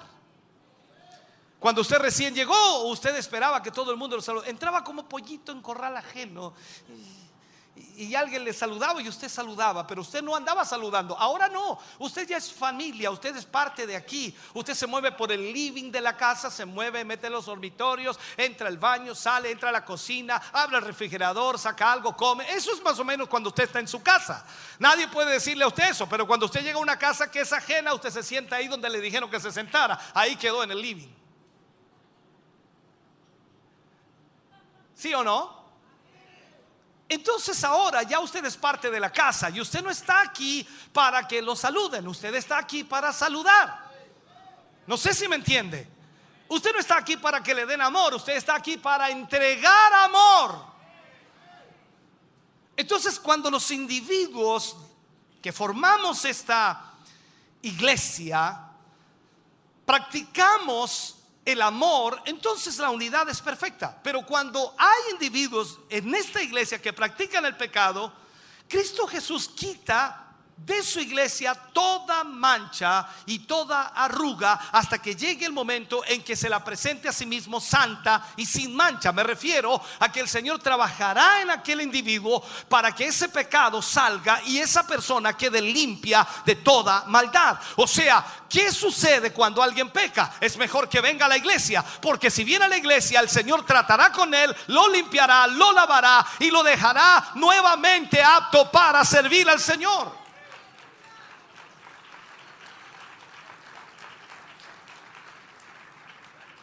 Ahora, veamos lo más personal. Si lo he, soy yo. Si lo he, son ustedes. Y si lo he, por la fe, serán todos aquellos que el Señor Jesús pronto añadirá. Entonces usted no puede pensar, ¿y estos que No, no, los que somos, somos, somos, los que somos, somos, y los demás son. No, usted no puede pensar así. No, es que yo llevo más tiempo aquí, no importa. Si lleva más tiempo, más maduro debe ser, más amor debe dar, más debe entregar porque más ha recibido. Esto es lo mismo cuando usted tiene una familia. Se, nota usted, y esto lo va a notar en su familia seguramente, o lo ha notado ya, tiene varios hijos. Y siempre cuando tiene su primer hijo, su primera hija, lógicamente uno le entrega todo el amor, el cariño y después viene otro retoño. Y uno, claro, por el más pequeñito lo cuida más y la otra o el otro se empieza a poner celoso. Dice, claro, ahora todo para él, todo para él. Y si nace otro, peor todavía. Entonces, esa es una secuencia normal. ¿Por qué? Porque siempre se cuida y se protege al más pequeño. Pero no falta el celo de los primeros que nacieron. Entonces ahí es cuando usted le explica, hija, hijo, a ti te amamos primero a ti te entregamos todo el amor y ahora estamos entregándole las obras a este.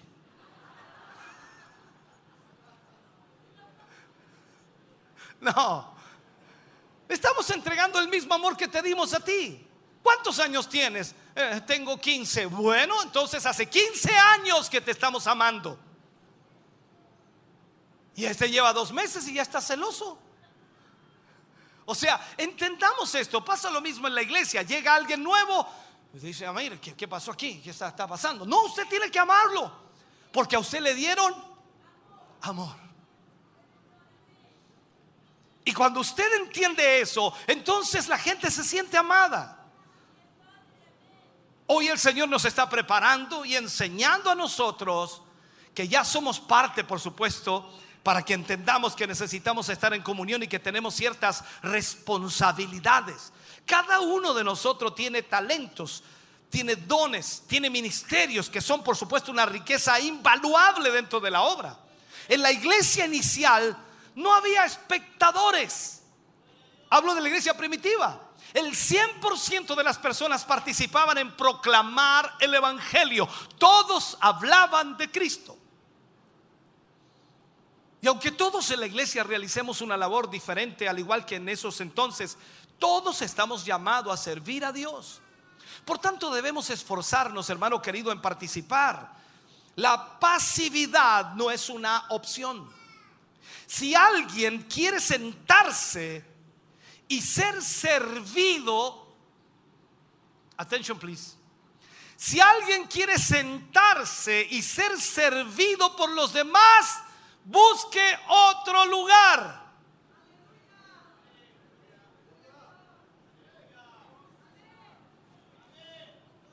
No se trapiquen. Respiren. Respiren. Quiero que entienda esto. Si logramos atender el llamado de Dios para nosotros, el crecimiento es automático. Si logramos entender las responsabilidades que tenemos como creyentes maduros, el crecimiento será automático. Déjeme terminar con este mensaje. Ya termino y ahí sube el hermano y toca. Este aniversario, hermano querido, que de alguna manera está concluyendo, cierra una promesa de Dios. El Señor añadía cada día a la iglesia. Ahora, no dice que la gente por sí sola se añade. Nadie se puede añadir a la iglesia por sí sola. Ya que si alguien se añade por sí sola, tal, tal persona no es salva y no va a demostrar un buen testimonio ni delante de Dios ni delante de los hombres. ¿Por qué? Porque lastimosamente aún no ha buscado primeramente a Jesucristo. No se trata de ser parte de una congregación porque me gustó, porque me gusta la música o porque me gusta lo que hacen o cómo viven. No, es más allá de eso, es Cristo. Toda persona necesita tener un encuentro personal con Jesús. Porque Jesús es quien transforma a la persona de tal manera que otros comenzarán a observar que hay un poder extraordinario en esa iglesia que cambia vidas, que transforma vidas. Entonces cuando nos unimos a la iglesia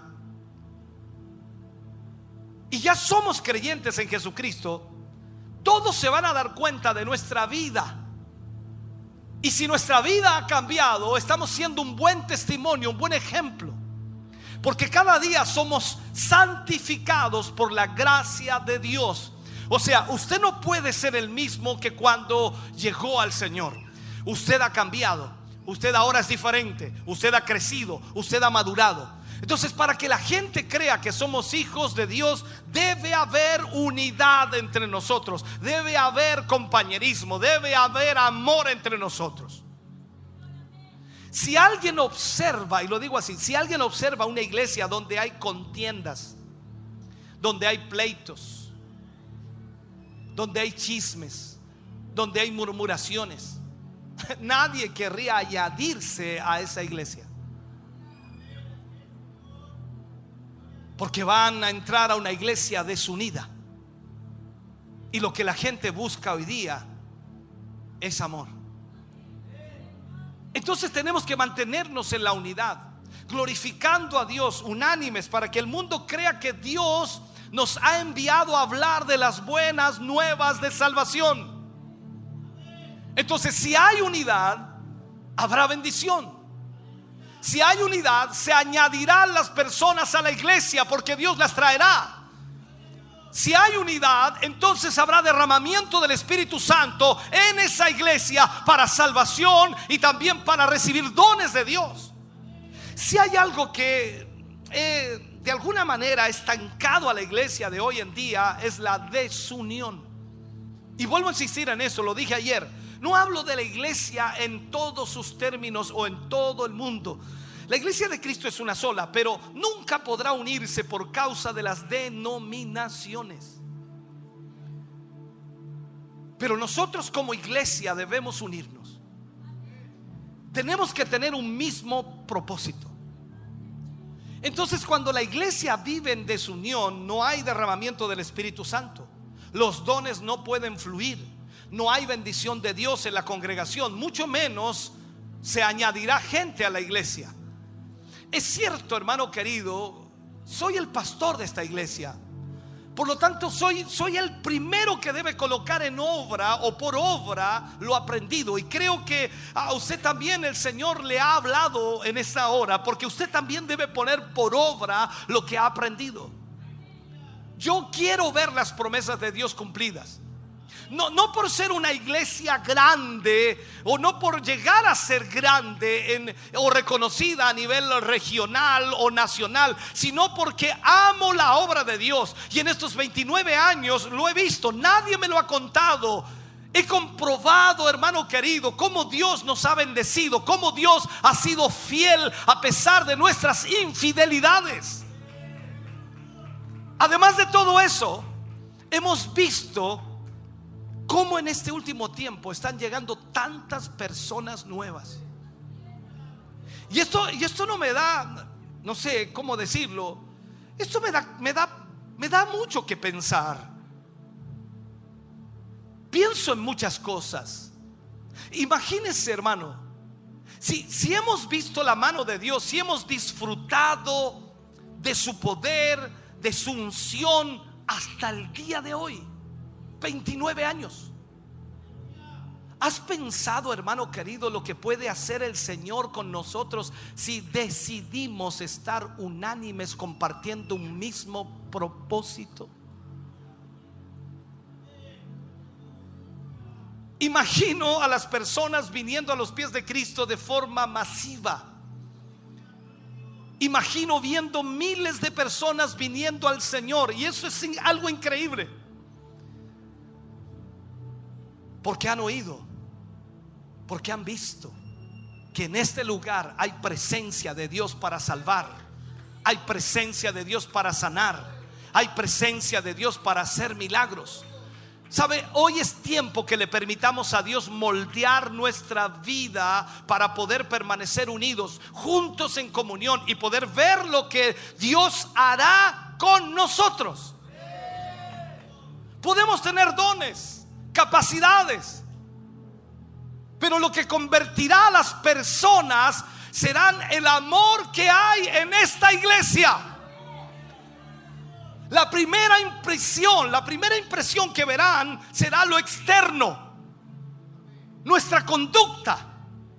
Después se manifestará lo espiritual, después ellos medirán lo espiritual, pero lo primero será nuestra conducta. ¿Cómo saludas en la puerta? ¿Cómo saludas en los pasillos? ¿Cómo, ¿Cómo te refieres a los hermanos? ¿Cómo hablas de ellos? ¿Cómo los tratas? ¿Cómo conversas con ellos?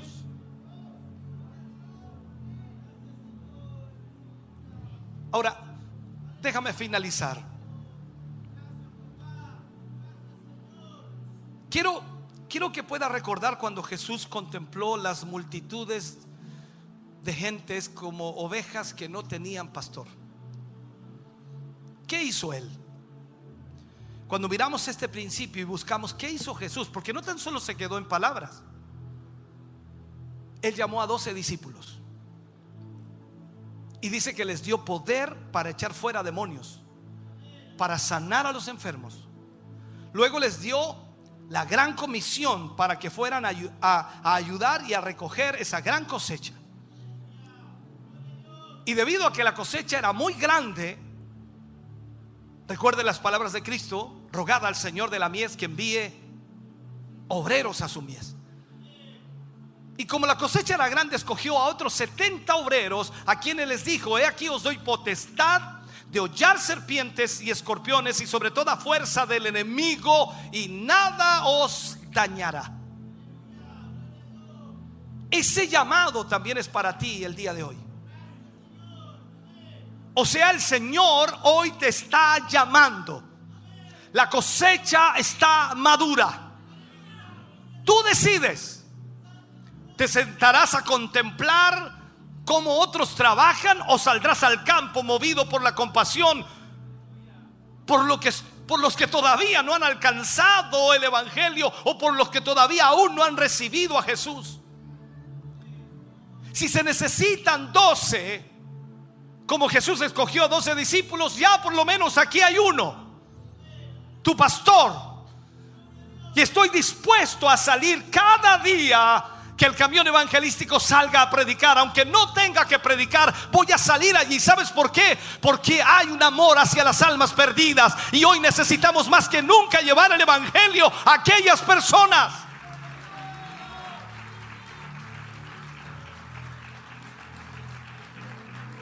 Pero ¿sabes qué? Honestamente creo que 12 no alcanzaremos. No, no, no alcanzarán. No, es imposible. Tal vez el Señor hoy quiera llamar a 70. Pero ¿sabes lo que creo que con, con todo lo que veo y observo en el mundo, creo que aún todavía son pocos 70? ¿Sabes? El mismo Espíritu Santo que llenó, que dio poder, que dio de nuevo, que capacitó a esos 120 hombres y mujeres, ese mismo Espíritu Santo está aquí en esta hora. Y puede hacer lo mismo contigo y conmigo y aún más. Me encantan las palabras de Jesús cuando Él dice, y estas señales seguirán a los que creen en mi nombre. En mi nombre echarán fuera demonios. En mi nombre sanarán a los enfermos. En mi nombre traerán liberación. Eso es lo que va a suceder. Y quiero que entiendas eso, hermano querido. Desde hoy entramos a un nuevo nivel.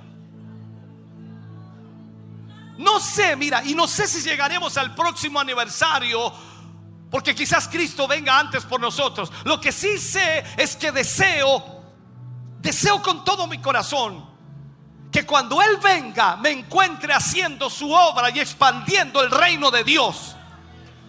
No estaré sentado ni estaré esperando que alguien haga el trabajo por mí, sino que estaremos haciendo lo que Dios nos llamó a hacer, predicar su evangelio.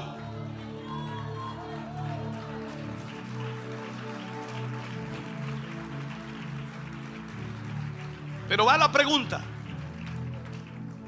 Va la pregunta. ¿Me quieres ayudar?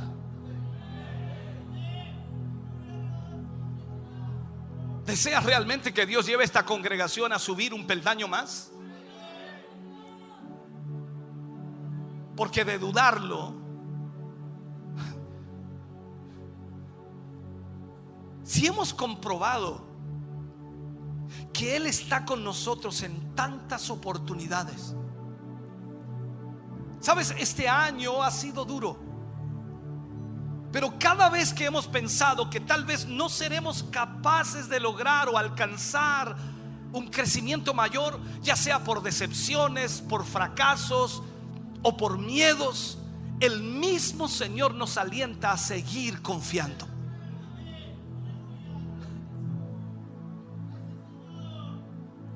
Cuando vemos que por esas puertas entra alguien sin tener a Cristo en su corazón, y sale de aquí transformado, eso nos alienta y renueva nuestras fuerzas para seguir avanzando. Te hago esta pregunta. ¿Te gustaría que el próximo en entrar por esa puerta fuera tu esposo? Que la próxima en entrar por esa puerta fuera tu esposa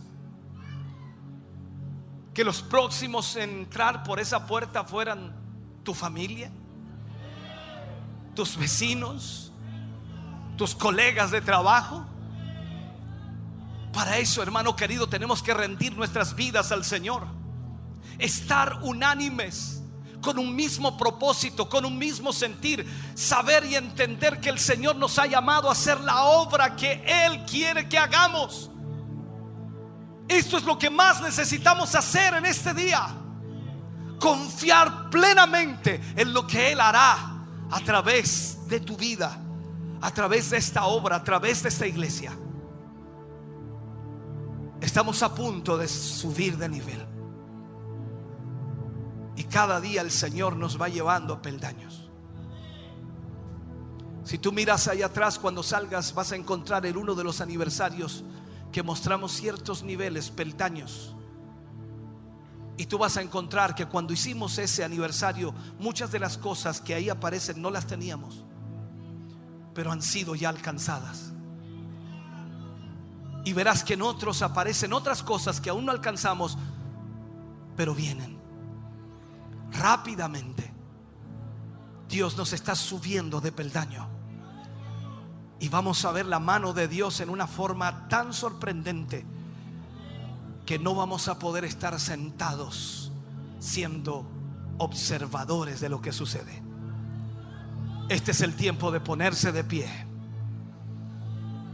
Y cuando el Señor dice, necesito a doce, oh, tú te pones de pie.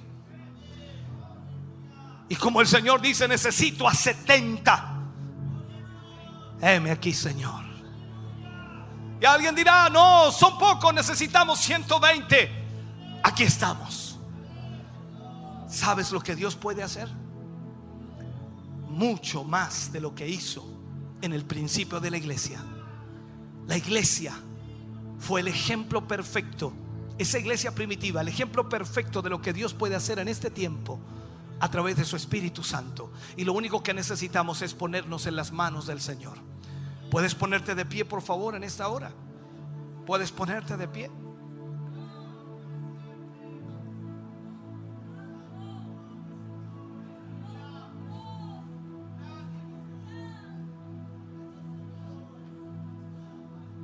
Esta es una decisión personal.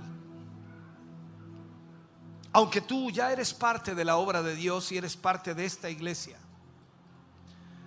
no puedes rehuir a tus responsabilidades. Has sido llamado por Dios para cumplir con el propósito del Señor. Pero aún sigue siendo personal. Tú puedes decidir retractarte, quedarte quieto, sentado y no hacer absolutamente nada. Tú tendrás que darle cuenta un día al Señor.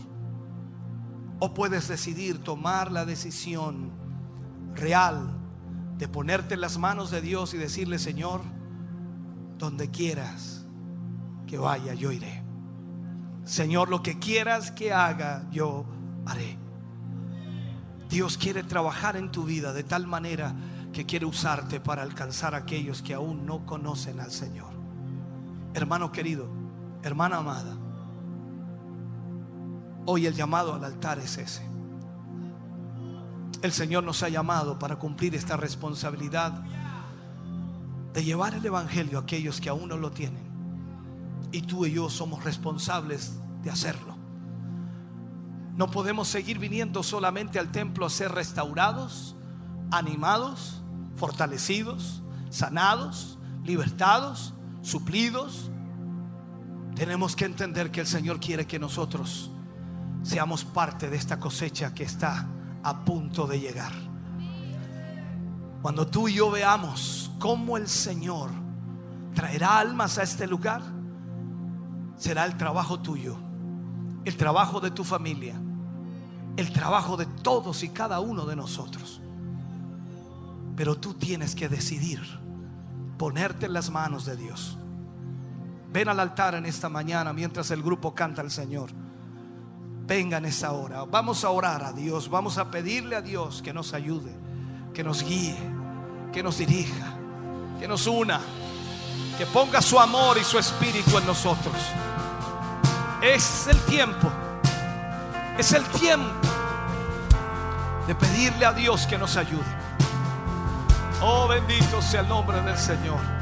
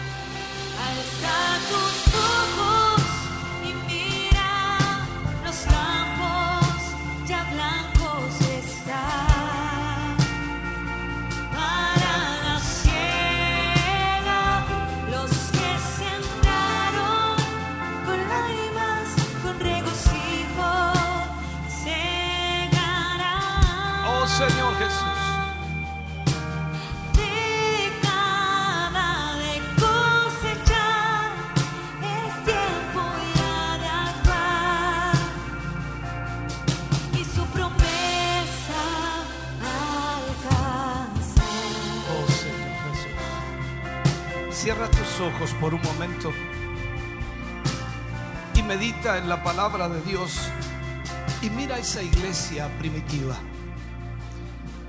Muchos de ellos no tenían absolutamente nada. Pobres, con miles de necesidades. Pero cuando el Espíritu Santo los llenó, no había nada que les impidiera hacer la obra de Dios.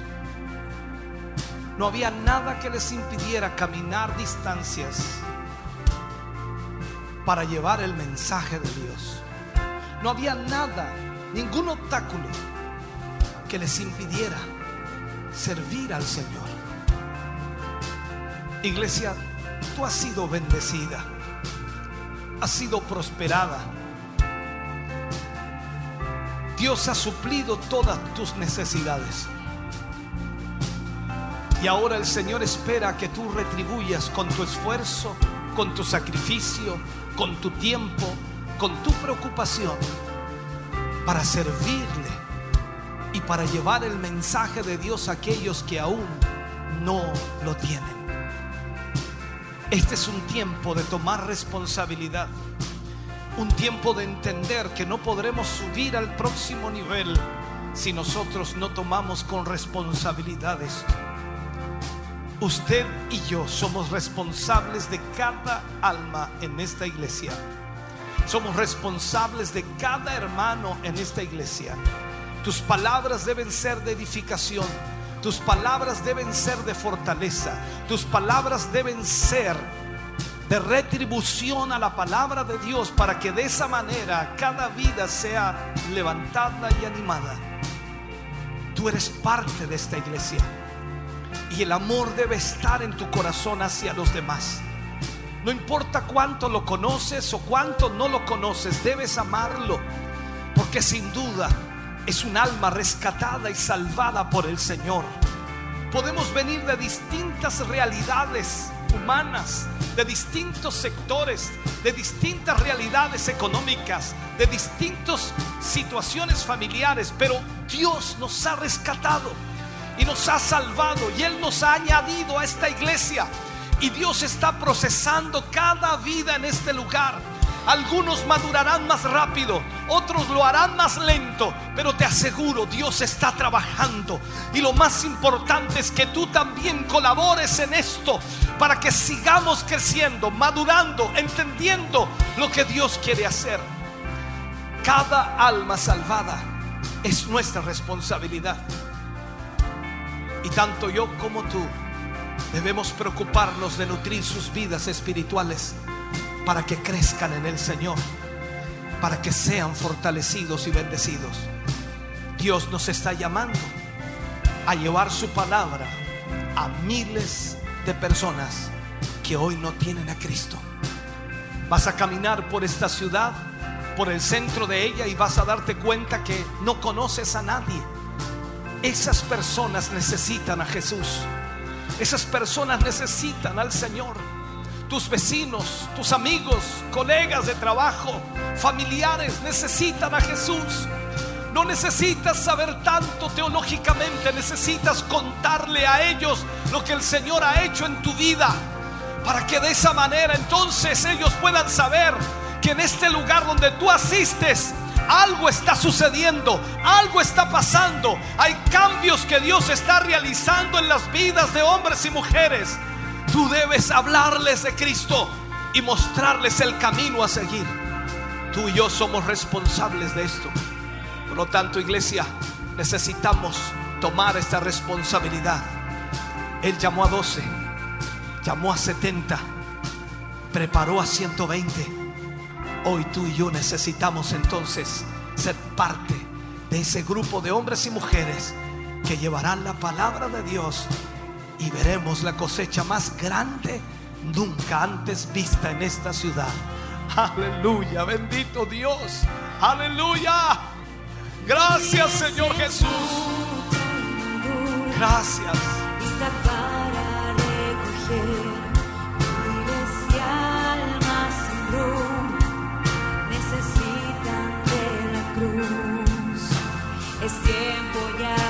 hablar.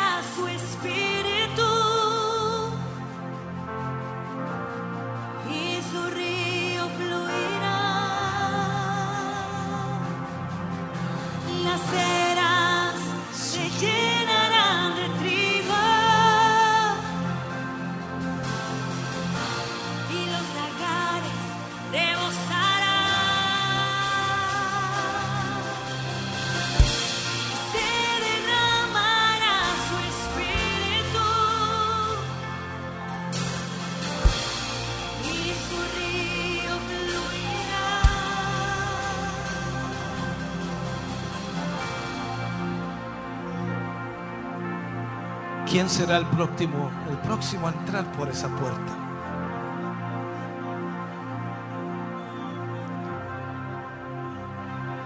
¿A quién deseas y anhelas en tu corazón que sea el próximo en entrar por esa puerta? ¿Tu esposo, tu esposa, tus hijos, tu familia? ¿Quién será el próximo? Todo dependerá de lo que tú transmitas, de lo que tú hables, de lo que tú hagas. Si reflejas el amor de Jesús,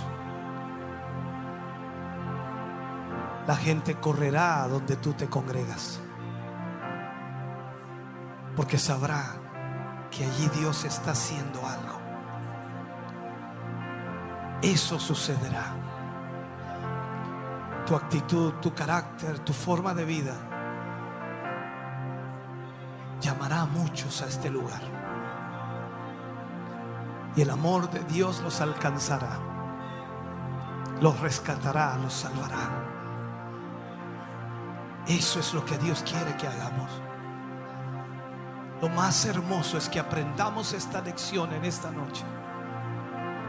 Que si estamos unidos y el amor de Dios habita en nosotros, si aprendemos a adorar a Dios, si aprendemos a ponernos en sus manos, Dios hará todo lo que Él ha dicho que hará. No habrá límites y no habrá barreras.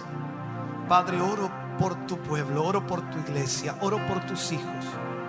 Cada uno de ellos aquí, Señor, que ha venido al altar y quienes están en las diferentes sillas allí. Padre, oramos y te pedimos que tu Espíritu Santo pueda seguir trabajando, tratando con ellos. Padre, en el nombre de Jesús, yo te pido ayúdales, guíales, dirígeles. Trae, Señor, fortaleza y liberación a sus vidas. Que en esta hora, Señor, tu palabra pueda calar tan hondo en sus vidas que puedan entender lo que tú les has hablado. Y más allá, Señor, que puedan saber que tú quieres, Señor, obrar a través de ellos. Padre, ayúdanos. En el nombre de Jesús pedimos esa gracia divina tuya, ese poder maravilloso, Señor, para poder hacer tu obra, para poder realizar tu obra y para poder cumplir con tu propósito. En el nombre de Jesús lo pedimos. Amén. Y amén, Señor. Fluirá, Sí, Señor. fluirá, fluirá, fluirá, fluirá, Oh, sí, Señor. fluirá, Sí, Jesús. fluirá,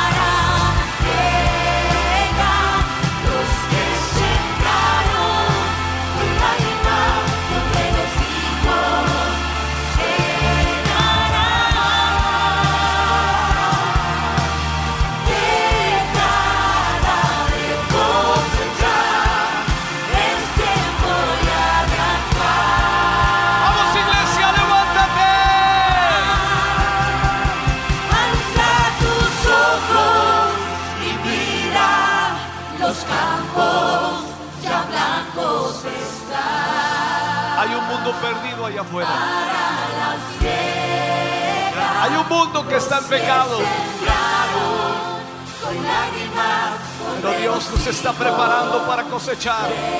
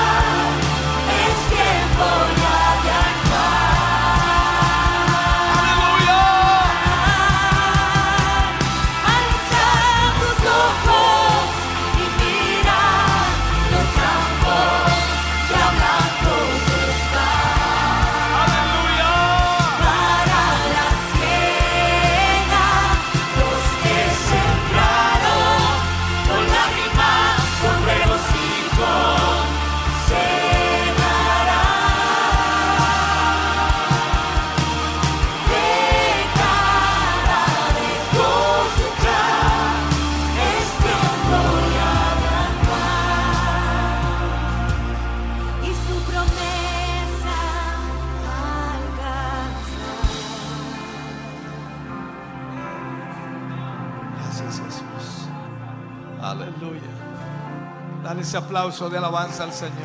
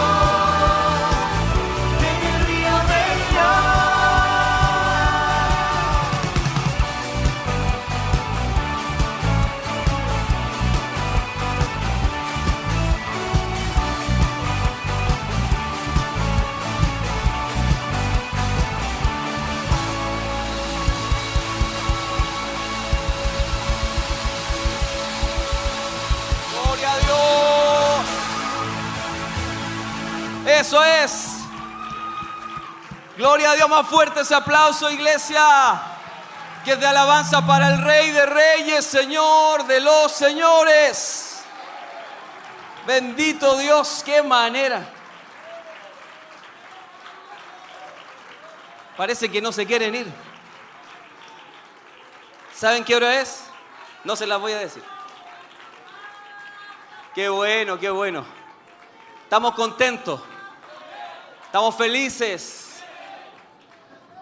Qué bendición, qué manera de ya estar concluyendo y que la presencia del Señor esté junto a nosotros. Tome su asiento, no quiero apagar el fuego. Eh, ¿Qué venía ahora, hermano Carlos? No me acuerdo. Queremos hacer algo especial. Ya estamos terminando nuestro aniversario número o celebración del aniversario número 29. Y no queremos terminarlo sin orar a la presencia del Señor por nuestros pastores. Amén. Así que les vamos a pedir, por favor, si pueden pasar acá adelante a nuestra pastora Heroíta, a nuestro pastor Hugo, para que puedan. Amén. Si usted puede aplaudir al Señor, no hay problema. Pase por acá, mi pastora.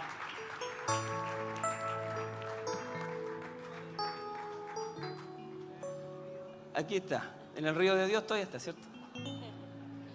Aquí están nuestros pastores, amén. Eh, les queremos, les amamos y queremos honrarlos en esta tarde. Amén. Así que, bueno, como todos los años, queremos, Mano Carlos, por favor, hacerle entrega algo, un obsequio, ¿cierto?, representativo de un obsequio representativo, ¿cierto?, de lo que es el eslogan de este año, unánimes. Amén. Ahí algo especial para nuestra pastora. Ahí eh, no abra el sobre, pastor, es para ustedes. Esto es un regalo de la iglesia. No suena, así que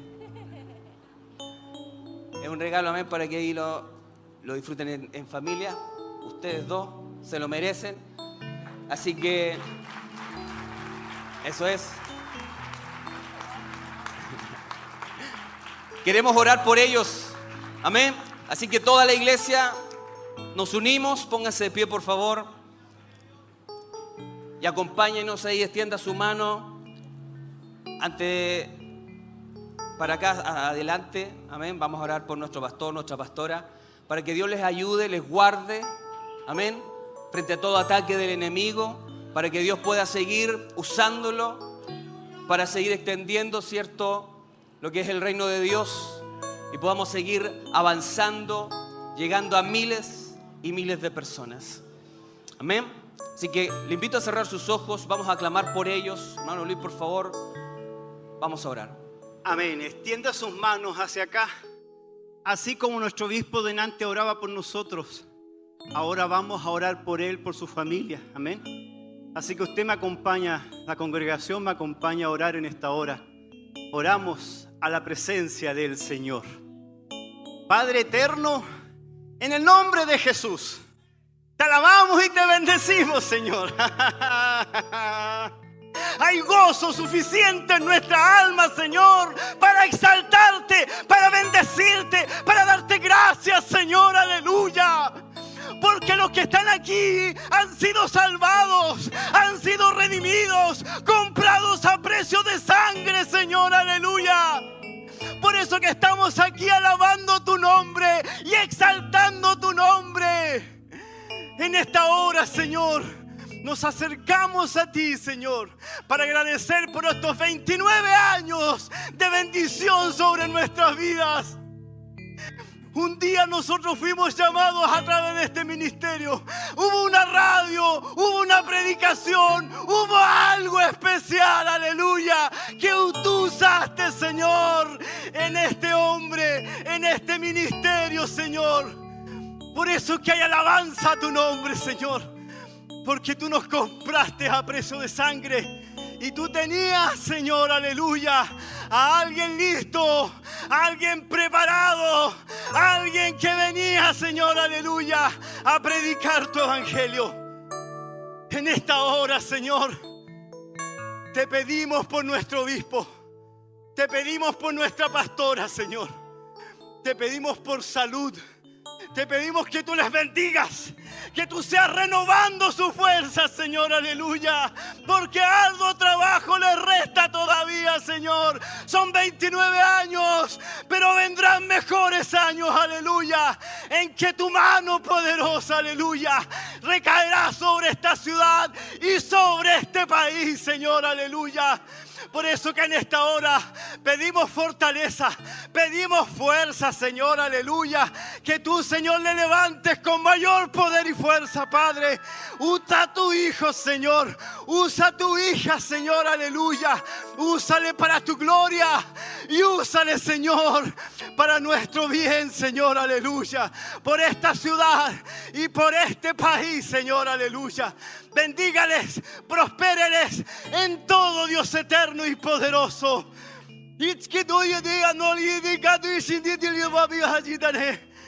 En el nombre de Jesús te lo pedimos. Amén, amén y amén. Aleluya, aleluya. Bendito eres, Señor. Bendito eres, Jesús. Te alabamos, Gloria Señor. a Dios. Te bendecimos, Te Señor. bendecimos, Señor. Dios les bendiga. Dios les siga fortaleciendo. Y en este nuevo año que comienza, Dios pueda cumplir todas las expectativas y tomado de la mano del Señor. Así que Dios les bendiga, pastores. Les amamos, les honramos y pedimos en el Señor que Dios les bendiga grandemente. Amén. Vamos a seguir cantando una alabanza más para luego ya estar terminando nuestro culto de hoy.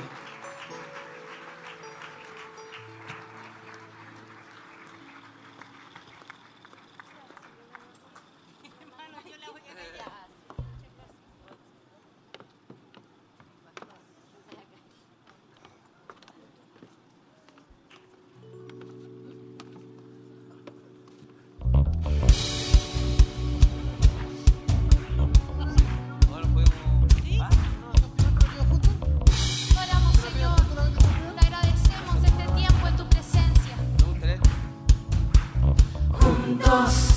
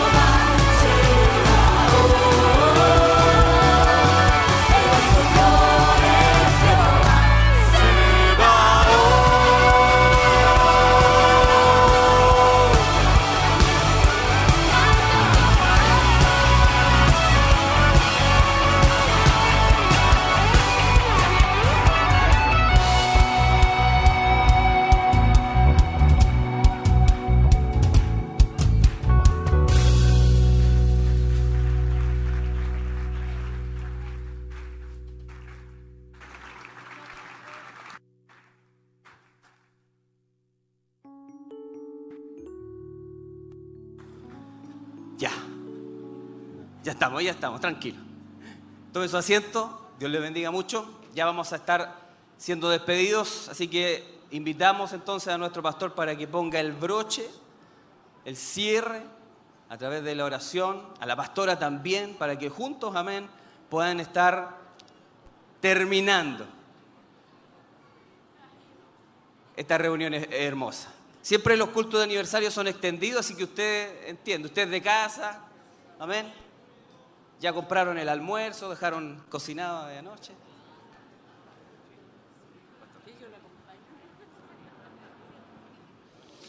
Vamos a orar entonces al Señor para ser despedidos. Recordarles solamente rápidamente, terminamos nuestro aniversario, pero seguimos con mucho trabajo en la obra de Dios. Ya el día martes estamos en tiempo de sembrar por radio y televisión. El día miércoles estoy reuniéndome con los líderes de locales. El sábado tenemos una conferencia para la familia desde las 4 de la tarde con tres temas, cerrando por supuesto en el culto de la noche, el último tema, con David Ormachea. Él estará con nosotros aquí entregándonos tres temas específicamente para la familia. Ya estaremos informándole de, todo aquello para que usted se prepare. Eso es el sábado 5, sábado 5, no esta semana, la próxima. 5 de noviembre. ¿Ya? Discúlpeme que me haya traspapelado. Sábado 5 de noviembre. Ya esperamos que usted pueda, por supuesto, eh, acompañarnos en ello. Vamos a ponernos de pie, vamos a orar al Señor para ser despedidos. Yo agradezco su asistencia, agradezco que haya venido y espero en el Señor que la palabra de Dios haya traído una, una respuesta, un despertar. Y si no, bueno, revísela ahí al llegar a casa, vuelva a escucharla, vuelva a verla. Mañana o pasado ya estará en la página con la posibilidad de bajarla en PDF, leerla y de esa manera también poder profundizar mucho más. Oremos al Señor. Padre, en el nombre de Jesús, te damos a ti muchas gracias. Agradecemos este tiempo, Señor, que tú nos has brindado.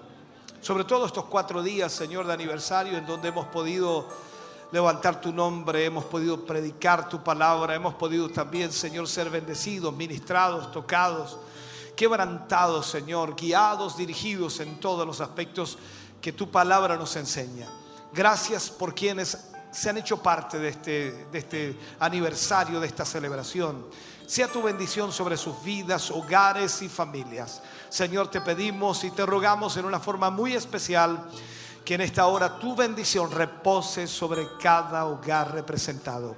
En el nombre de Jesús, danos hoy tu bendición, Señor, esa que viene del Padre, Hijo y Espíritu Santo, guardando y cuidando nuestras vidas de todo peligro y accidente. El retorno a los hogares de nuestros hermanos sea bendecido. En el nombre de Jesús, amén y amén, Señor. Dios les bendiga, de ese aplauso de alabanza al Señor. Gracias por haber estado con nosotros. Despídase de su hermano, de su hermana en esta hora. Va un video, vamos, va un video.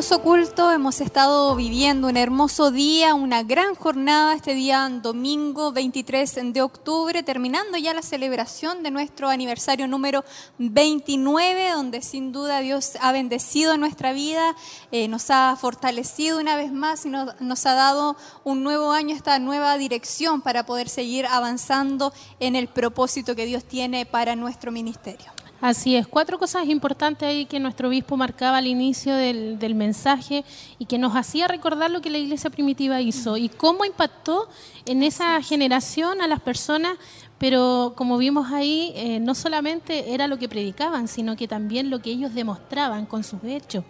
Eh, el amor, la unidad, la adoración, el crecimiento espiritual. Y la verdad es que esa es una es un desafío también para nosotros en la iglesia actual de poder eh, imitar la iglesia primitiva y así veremos los resultados, como decía ahí el mensaje, donde vamos a ver miles de almas alcanzadas eh, para Cristo, pero a través de lo que nosotros también podamos demostrar en hechos y en amor.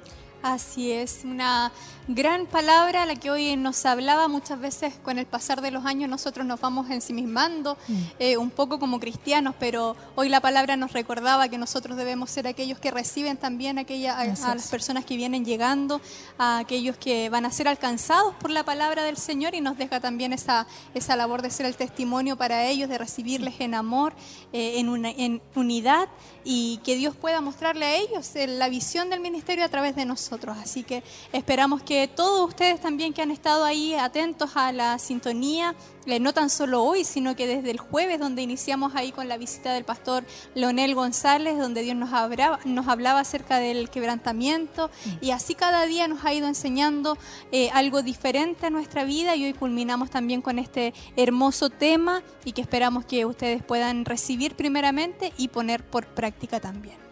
Así es. Y tenemos también en el eh, templo a nuestro hermano Mario Fuentes, quien va eh, a estar ahí tomando las impresiones. Ahí tenemos a dos cámaras también en imágenes de cómo ya comienza a despedirse la congregación después de esta jornada donde hemos podido adorar, bendecir el nombre del Señor, gozarnos en su presencia.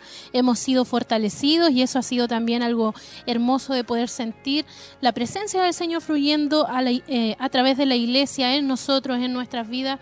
Eh, sabemos de que será una semana diferente porque nos vamos fortalecidos también, renovados en el Señor. Así que esperamos ya prontamente tener el contacto con nuestro hermano ahí para que él pueda ya eh, estar tomando las impresiones y por supuesto que ustedes también puedan escuchar ahí la voz de aquellos que hoy estuvieron participando. Usted decía algo también, eh, que cada día Dios nos llevó con un tema distinto, un mensaje diferente. Partimos con el día jueves con el pastor Leonel, después el día viernes estuvimos en Noche de Milagros y la verdad es que también eh, Dios nos habló, nos ministró, fueron almas también salvadas en esa jornada y muchas sanidades ahí también. Nuestro obispo costa- contaba parte de, de un testimonio de una de nuestras hermanas el día de ayer con la visita de los locales. Tuvimos esta hermosa celebración y hoy día culminamos también eh, en este día domingo, donde Dios una vez más nos ha sorprendido y yo creo que eh, siempre estamos con expectativas altas, pero al final Dios nos sorprende, Dios hace cosas extraordinarias cuando estamos en su presencia, así que esperamos también que ustedes se hayan podido gozar en esta, en esta mañana, ya parte de la tarde de este día domingo. Así es, y cuando ya son las 3 de la tarde, pero sin duda eh, conversábamos, no se, no se sintió el cansancio, el tiempo, eh, a pesar de que fueron eh, cuatro jornadas bastante largas, los cultos terminaban pasadas ya eh, a horas de la noche, pero sin duda Dios nos ha ido fortaleciendo, eh, nos ha ido hablando y nos ha ido entregando esa bendición a nuestra vida que recompensa totalmente el tiempo El que trabajo, nosotros sí. invertimos, ¿cierto?, en poder estar en presencia de nuestro Dios y sabemos que también a través de estos medios de comunicación hay muchas personas que han estado conectados a través de cada uno de los medios de Televida, de Radio Maús, de Internet, de Facebook, de YouTube. Hay tantos medios que están ahí disponibles para eh, todos nuestros hermanos y que sin duda han sido aprovechados eh, por cada uno de, de ustedes y, y han podido recibir y celebrar junto a nosotros este nuevo aniversario. Y tenemos ahí entonces a nuestro hermano Mario Fuentes para que pueda estar tomando algunas ya apreciaciones finales. Hermano Mario. Ya, muchas gracias hermanas, ahí ustedes en el estudio, la verdad que yo muy contento, con un ambiente muy rico, muy especial el día de hoy acá en la ciudad de Chillán y quiero también aprovechar los momentos para conversar con algunos de nuestros hermanos asistentes el día de hoy. Mi hermano, ¿cuál es su nombre? ¿Cómo está usted? Bendiciones, hermano Mario. Mi nombre es el hermano Elías Liemil. ¿Qué le pareció lo que hemos vivido el día de hoy acá en los cultos? Hermoso, pues muy lindo, como siempre acá. Hay mucha unción, mucha presencia de Dios, los hermanos muy entregados, todo muy bonito, todo muy hermoso. Cuénteme, ¿usted asiste a nuestra congregación o anda de visita el día de hoy acá en este lugar? Eh, ando de visita, pero igual pertenecía a esta congregación y así que siempre me acuerdo de mi obispo, de mi hermano y me acordé de venir a verlo, así que y llevarme esta bendición también de poder compartir, como dice la palabra, unánime. Amén. ¿Y de qué lugar es usted? ¿De dónde nos visita? Mm, De Coyipuy hacia el campo. Amén, qué bendición mi vida acá hoy. Amén, de la Araucanía, así que me costó un poquito llegar, pero gracias a Dios estamos acá ya, así que contento y alegre por estar compartiendo con usted y con todos mis estimados hermanos y amadas hermanas. Amén, hermano, muchas gracias por sus palabras, Dios le bendiga. Amén, igualmente, Dios le bendiga y saludo a todos mis hermanos de Coyipulli y a- alrededor de la Araucanía también. Amén. Ahí escuchábamos a uno de nuestros hermanos asistentes el día de hoy. Adelante, hermano, se puede nomás ir a bendiciones. Ahí conversar con nuestra hermana Angélica también. ¿Cómo está usted? Eh, ¿Qué le pareció lo que hemos vivido el día de hoy y, y en el transcurso de la semana igual, mi hermana? Que Señor le bendiga a mi hermano Mario y a todos nuestros hermanos, por supuesto, que están a través de la radio, televisión.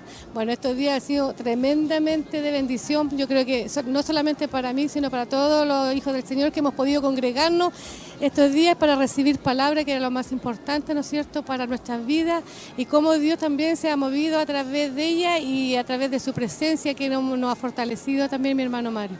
Amén. ¿Y qué le pareció el eslogan unánimes? Bueno, hermoso el eslogan y eso es lo que bueno se ha tratado también en estos temas, eh, que los unamos, que seamos todos uno en Cristo Jesús y sobre todo que nos unamos como hermanos y porque somos todos un cuerpo y un cuerpo en Cristo y el cuerpo debe estar unido porque una mano no puede hacer nada sin la otra y eso es lo que necesitamos en estos tiempos, que el pueblo de Dios siga uniéndose con esa con el amor del Señor para también así mostrar a las demás almas que, que somos un pueblo que amamos a las almas y que nos amamos los unos a los otros. Amén. Muchas gracias, hermana Angélica. Dios le bendiga. Amén, mi hermano Mario. Muchas bendiciones para usted también. Amén. Ahí mientras muchos hermanos sacándose fotografías, saludando a nuestro obispo, eh, hay un, un rico ambiente en este lugar. Aquí viene nuestro hermano también a conversar con él. ¿Cómo está usted, hermano Misael? Dios lo bendiga. Lo vimos gozarse bastante hoy día ahí en el templo mientras alababan al Señor y el grupo Renuevo. Ah, Esa es la idea, venirnos a gozar en la presencia del Señor, ya que estamos cumpliendo ¿verdad? años en este ministerio. Eh, yo me siento contento y por eso es que sentimos ese, ese anhelo de poder estar en, eh, en este lugar, glorificando y exaltando el nombre de nuestro Señor Jesucristo. Tenía ganas usted de seguir cantando, parece ahí arriba. Amén. Eh, siempre el, deseo del grupo Renuevo es estar cantando, eh, glorificar a Dios con nuestra alabanza, porque es de la manera que nosotros lo hacemos. Estaban preparados para lo que viniese, así que eh, vienen más alabanzas. me imagino que el coro está preparado para ello. El coro está, el grupo Renuevo en sí tiene sus nuevas alabanzas y vienen nuevas alabanzas más en el futuro, así que hay que prepararnos para eso y, y también preparar a nuestros hermanos para que vayan escuchando las alabanzas también. Amén. Muchas gracias, mi hermano. Dios le bendiga, hermano Misael. Bendiciones. Gracias. Muchas gracias, mi hermano Mario. Amén. Ahí escuchábamos a nuestro hermano Misael, está nuestro hermano Adoni, que me gustaría conversar con él también. Aprovecho de aprovecho que lo conozco. Dios le bendiga, mi hermano Adoni. Una alegría de verlo. Hoy día lo vi estos días atrás, si no me equivoco, el jueves o el viernes lo vi acá y me alegré mucho. ¿Y qué le parece haber compartido con nosotros este aniversario número 29? ha sido de mucha, mucha bendición porque yo estoy trabajando en Chiloé, entonces Dios permitió, abrió las puertas para poder venir estos días y gozarme junto a la familia, junto a cada uno de mis hermanos y ha sido de mucha, mucha bendición recargando baterías, recargando pilas para el día de mañana tener un nuevo compromiso y Dios abrirá o cerrará puertas para poder venir nuevamente acá y estar junto a mis hermanos. Amén. El nombre unánime, ¿le gustó el eslogan? ¿Qué le pareció? unánimes como debemos estar, pues como dice la, la primera iglesia, fue todos unidos en un mismo espíritu, en un mismo sentir, y así es como tenemos que estar hoy en día para poder llevar este evangelio a, la- a las demás personas. ¿Cuánto tiempo que usted, bueno, usted estaba acá, después se fue al sur por motivos de trabajo, pero cuánto tiempo se puede decir que está con nosotros? Desde el 2008 deberían ser 12 a 13 años aproximadamente junto a la iglesia. Hermano Doni, hermosas palabras y gracias por estar junto con nosotros y concedernos la entrevista. Que Dios le bendiga. Muchas bendiciones, mi hermano, y muchas bendiciones a cada uno de los que nos está viendo. Amén. Ahí conversábamos con nuestro hermano Adonis.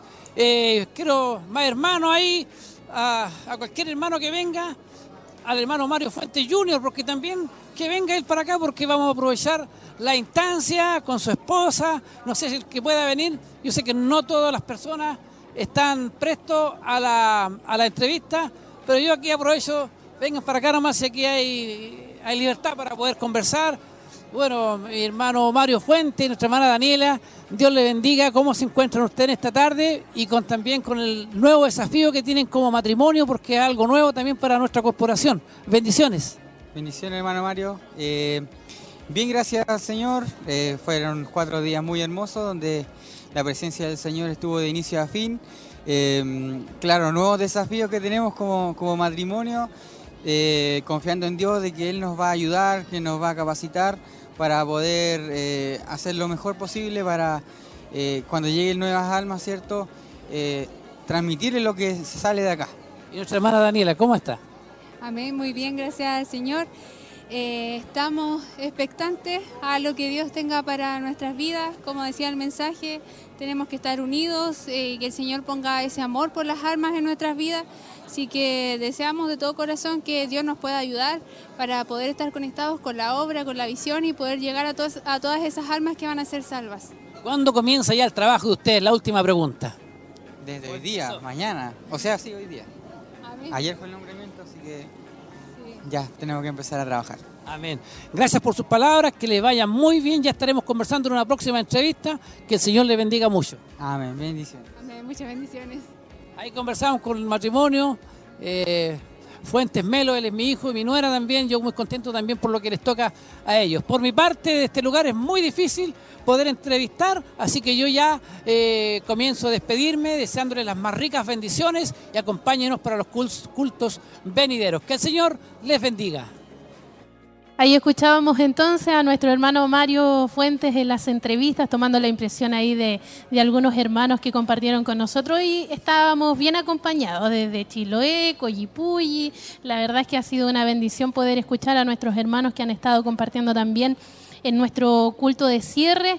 Y, y también hay la pareja nueva también de, de ayudantes de, de, de encargados de, de obra ahí nuestra hermana eh, eh, Daniela, nuestro hermano Mario, así que tienen una tremenda responsabilidad y esperamos que el Señor también les, les ayude. Sí, muchas sorpresas, muchas novedades Sí. nos trajo también este aniversario, así que esperamos eh, este lugar.